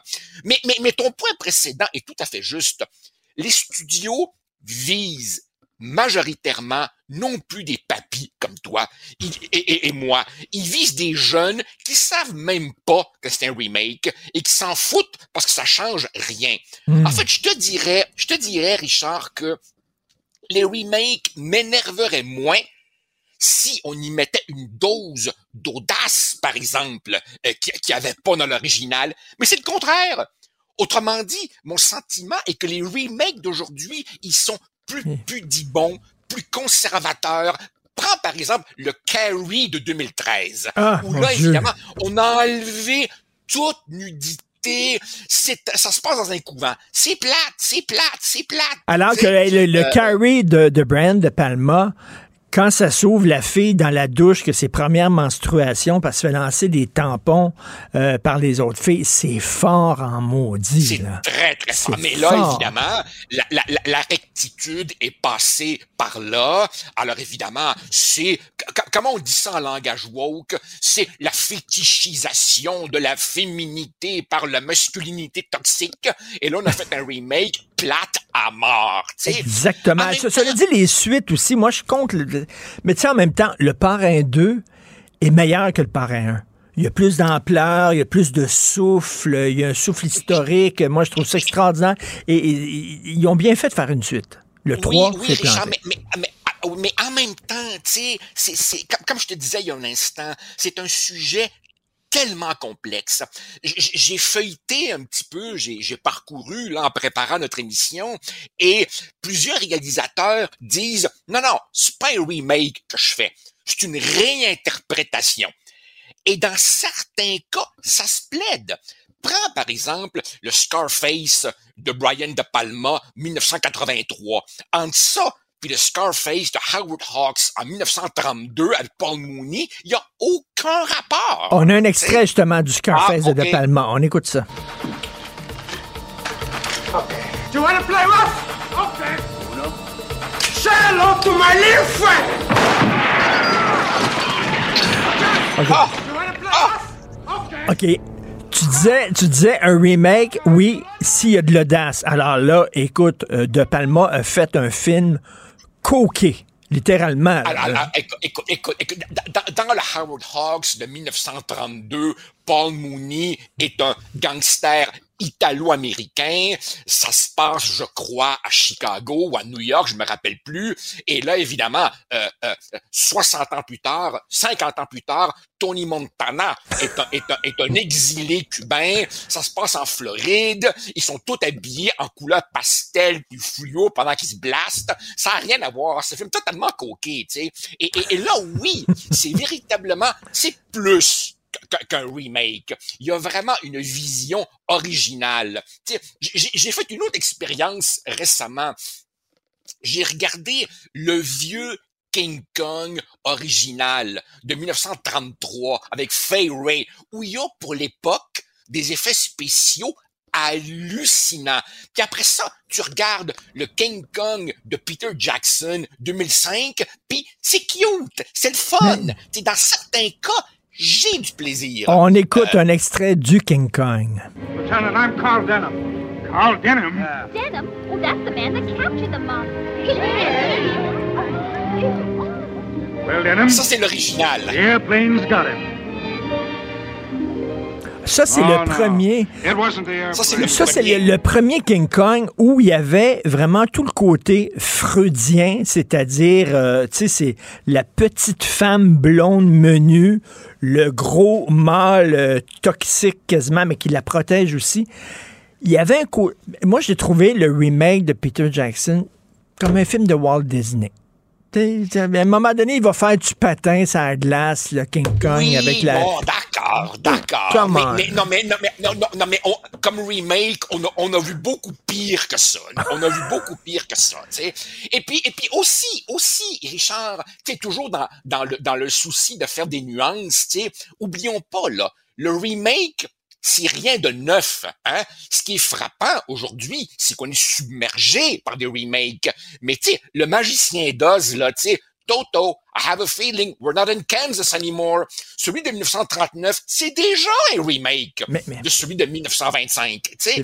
Mais tu sais, dis, tu dis qu'on fait des remakes là, aseptisés. Je reviens à King Kong.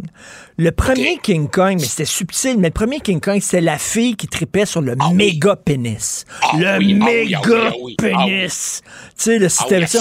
Ils ont enlevé tout le côté sexuel dans le remake. Complètement. Ah, c'est vrai. C'est vrai. Je, je, je, je, je- je t'avoue ça. En même temps, Richard, en même temps, je me dis, une autre chose qui me frappe, c'est que quand c'est pas un remake, quand c'est pas une suite, regarde aussi à quel point, maintenant, c'est à peu près toujours tiré d'une bande dessinée Ben ou oui. d'un roman.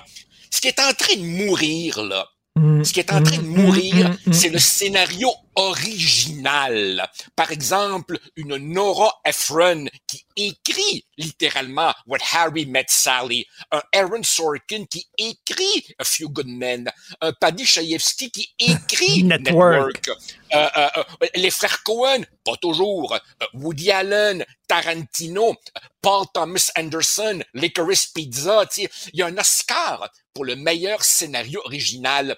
Et j'ai le sentiment, Richard, que scénariste est un métier en train de mourir. Aujourd'hui, on prend quelque chose qui existe déjà, puis on le raboudine. Mais je reviens à ce que tu disais, c'est le marché. C'est facile de dire, euh, tu sais, c'est facile de faire ton pitch au producteur en disant, ça va être jazz, mais avec un crocodile. Ah, OK. On comprend tout de suite, là. Jazz avec un Ben, crocodile. Bon. Évidemment, tu prends un film qui a bien marché, tu prends une star qui fait vendre des tickets, peut-être aussi, Richard, que la nostalgie est vendeuse jusqu'à un certain point. Et donc, évidemment, pourquoi, pourquoi il continue, même si c'est détestable pour des gens comme toi et moi? Parce que ça marche. Et je te dirais, je te dirais ceci. Moi, j'ai toujours le sentiment que dans le cinéma, comme dans d'autres univers, tu as toujours eu plusieurs dynamiques simultanées. Tu as une dynamique financière, tu as une dynamique artistique, tu as le souci de faire résonner un message social, très bien. Ce qui est agaçant aujourd'hui, c'est de voir à quel point la logique financière est devenue quasi monopolistique. C'est Et- pas que la- l'argent dicte tout. C'est ça. qui Et d'ailleurs, Ce- euh, on va se quitter là-dessus. Le film qui parle de ça, c'est bien sûr The Player de Robert Altman, qui se passe à Hollywood. Et souviens-toi, au tout début, tu Buck Henry, qui était le scénariste de The Graduate, un des films les plus importants. Et on le voit dans un bureau en train de pitcher The Graduate 2 à un producteur et c'est tordant, c'est à se pisser dessus. C'est lui, il arrive, et Mrs. Robinson est plus vieille, puis tout ça, puis elle a un enfant avec Dustin Hoffman. C'est complètement débile. là.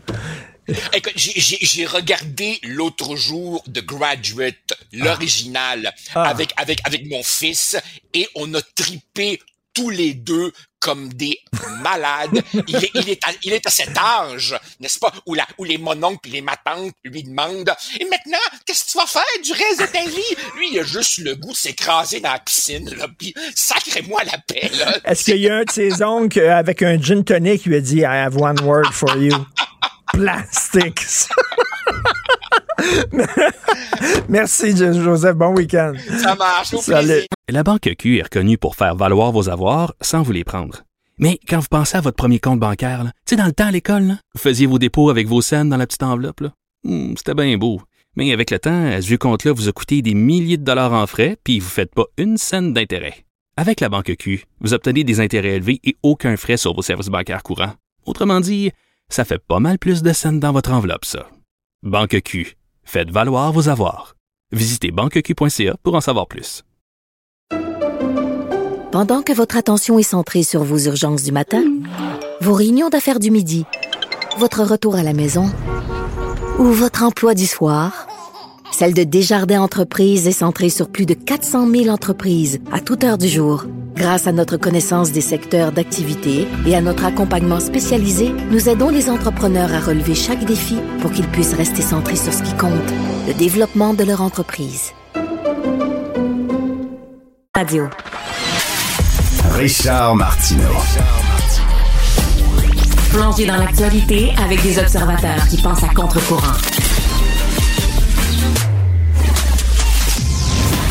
Gilles Bonjour, mon cher Richard. Richard Martineau. Pauvre petit lapin. La rencontre. Point à l'heure des cadeaux. Je serai pas là, là à vous flatter dans le sens du poil. Point à la ligne. C'est très important là, ce qu'on dit. La rencontre pro Martineau. Gilles, est-ce que vous êtes d'accord avec l'augmentation de salaire des députés? Non.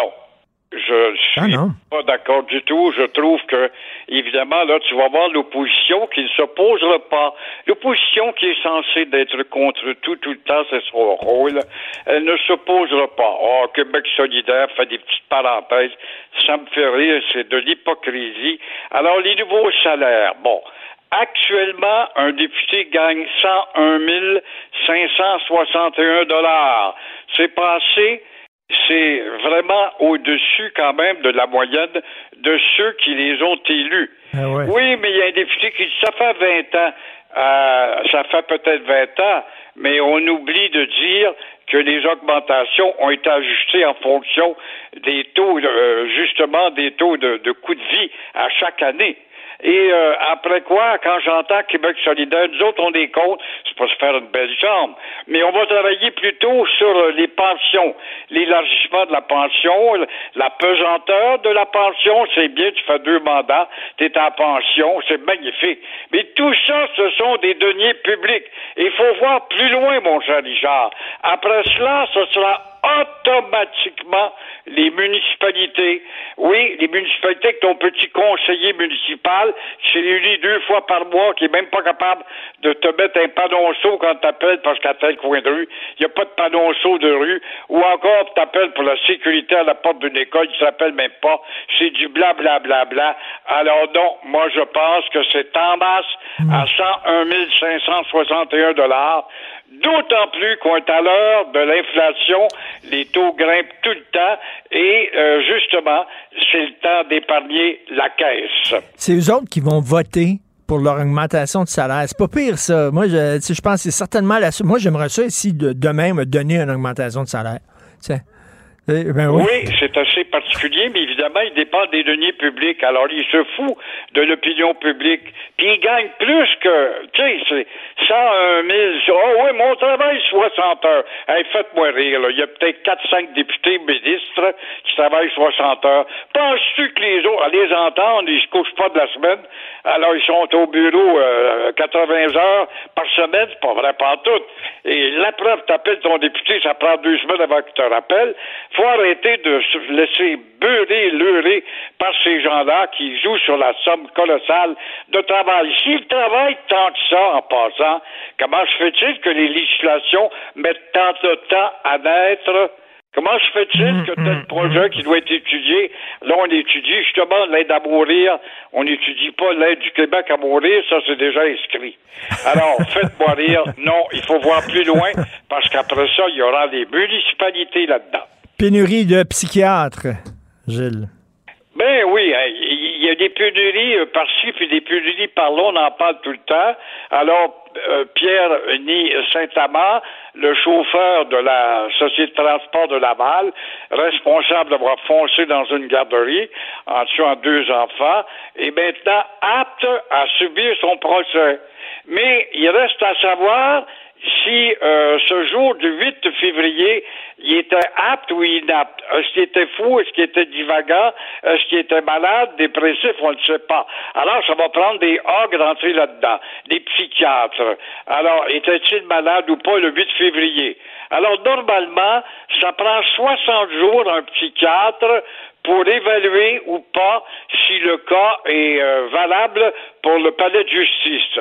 Alors pour Pierre ni Saint-Amand, ça va prendre plus de temps Ah, pourquoi ça va prendre plus de temps? Parce qu'il y a pénurie de psychiatres. Mais pourtant, je comprends pas, moi, Richard, les départements de psychiatrie à Montréal, Laval, McGill euh, sont remplis, puis peut-être Lucam en a-t-il, je ne sais pas. Euh, comment expliquer qu'ils sont tous morts, ceux qui ont été attrapés par la, la, la COVID? Là encore, il manque de psychiatres sur le dos de la COVID, encore une fois.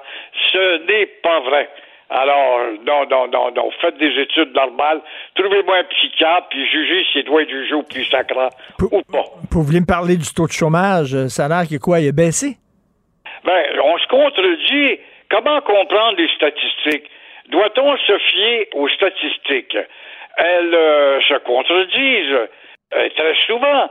Par exemple, ce matin, on dit Ah, la construction, ça va pas. La construction a subi une chute de 45% C'est énorme, évidemment. Alors, il y a un dicton qui dit Quand la construction va, tout va. Alors, donc, ça ne va pas si la construction a baissé de 45% Pendant ce temps-là, les statistiques de l'assurance chômage du Canada, euh, Assurance Emploi, viennent nous dire que le chômage au Québec a baissé de 45% Alors, si on se fie euh, au, au pronostic, on a de l'assurance emploi, bien sûr. Bon, la- l'assurance de ne rien comprendre. merci, bon week-end. Excellent week-end, Gilles. À toi aussi, au revoir. Merci. Alors, euh, merci à toute l'équipe qui travaille euh, à l'émission. Donc, à la recherche, Florence Lamoureux, Cybelle Olivier, Charlotte Duquette, André-Sylvain Latour. J'espère qu'on va travailler longtemps ensemble parce qu'on fait une sacrée bonne équipe. Merci aussi beaucoup à la régie, la réalisation. Jean-François Roy, c'est Benoît Dutrisac qui euh, arrive tantôt. Tiens, on parlait du remake euh, tantôt avec, euh, avec Joseph Facal. Il y a Roger Waters qui a décidé de refaire Dark Side of the Moon. C'est vrai que c'était tellement mauvais comme album. C'était tellement raté comme album, Dark Side. Le gars va refaire peut-être l'album le plus parfait de toute l'histoire de la musique depuis que le, le premier Australopithèque a fait pouf, tout, tout. Depuis ce temps-là, là, l'album le plus parfait qui a été fait, c'est Dark Side. Le gars va le refaire. Y a-tu besoin d'argent? On va peut-être en parler avec euh, Benoît, pourquoi pas. Euh, passez un excellent week-end. On se revoit lundi, 8h30. Bonne journée. Cube Radio.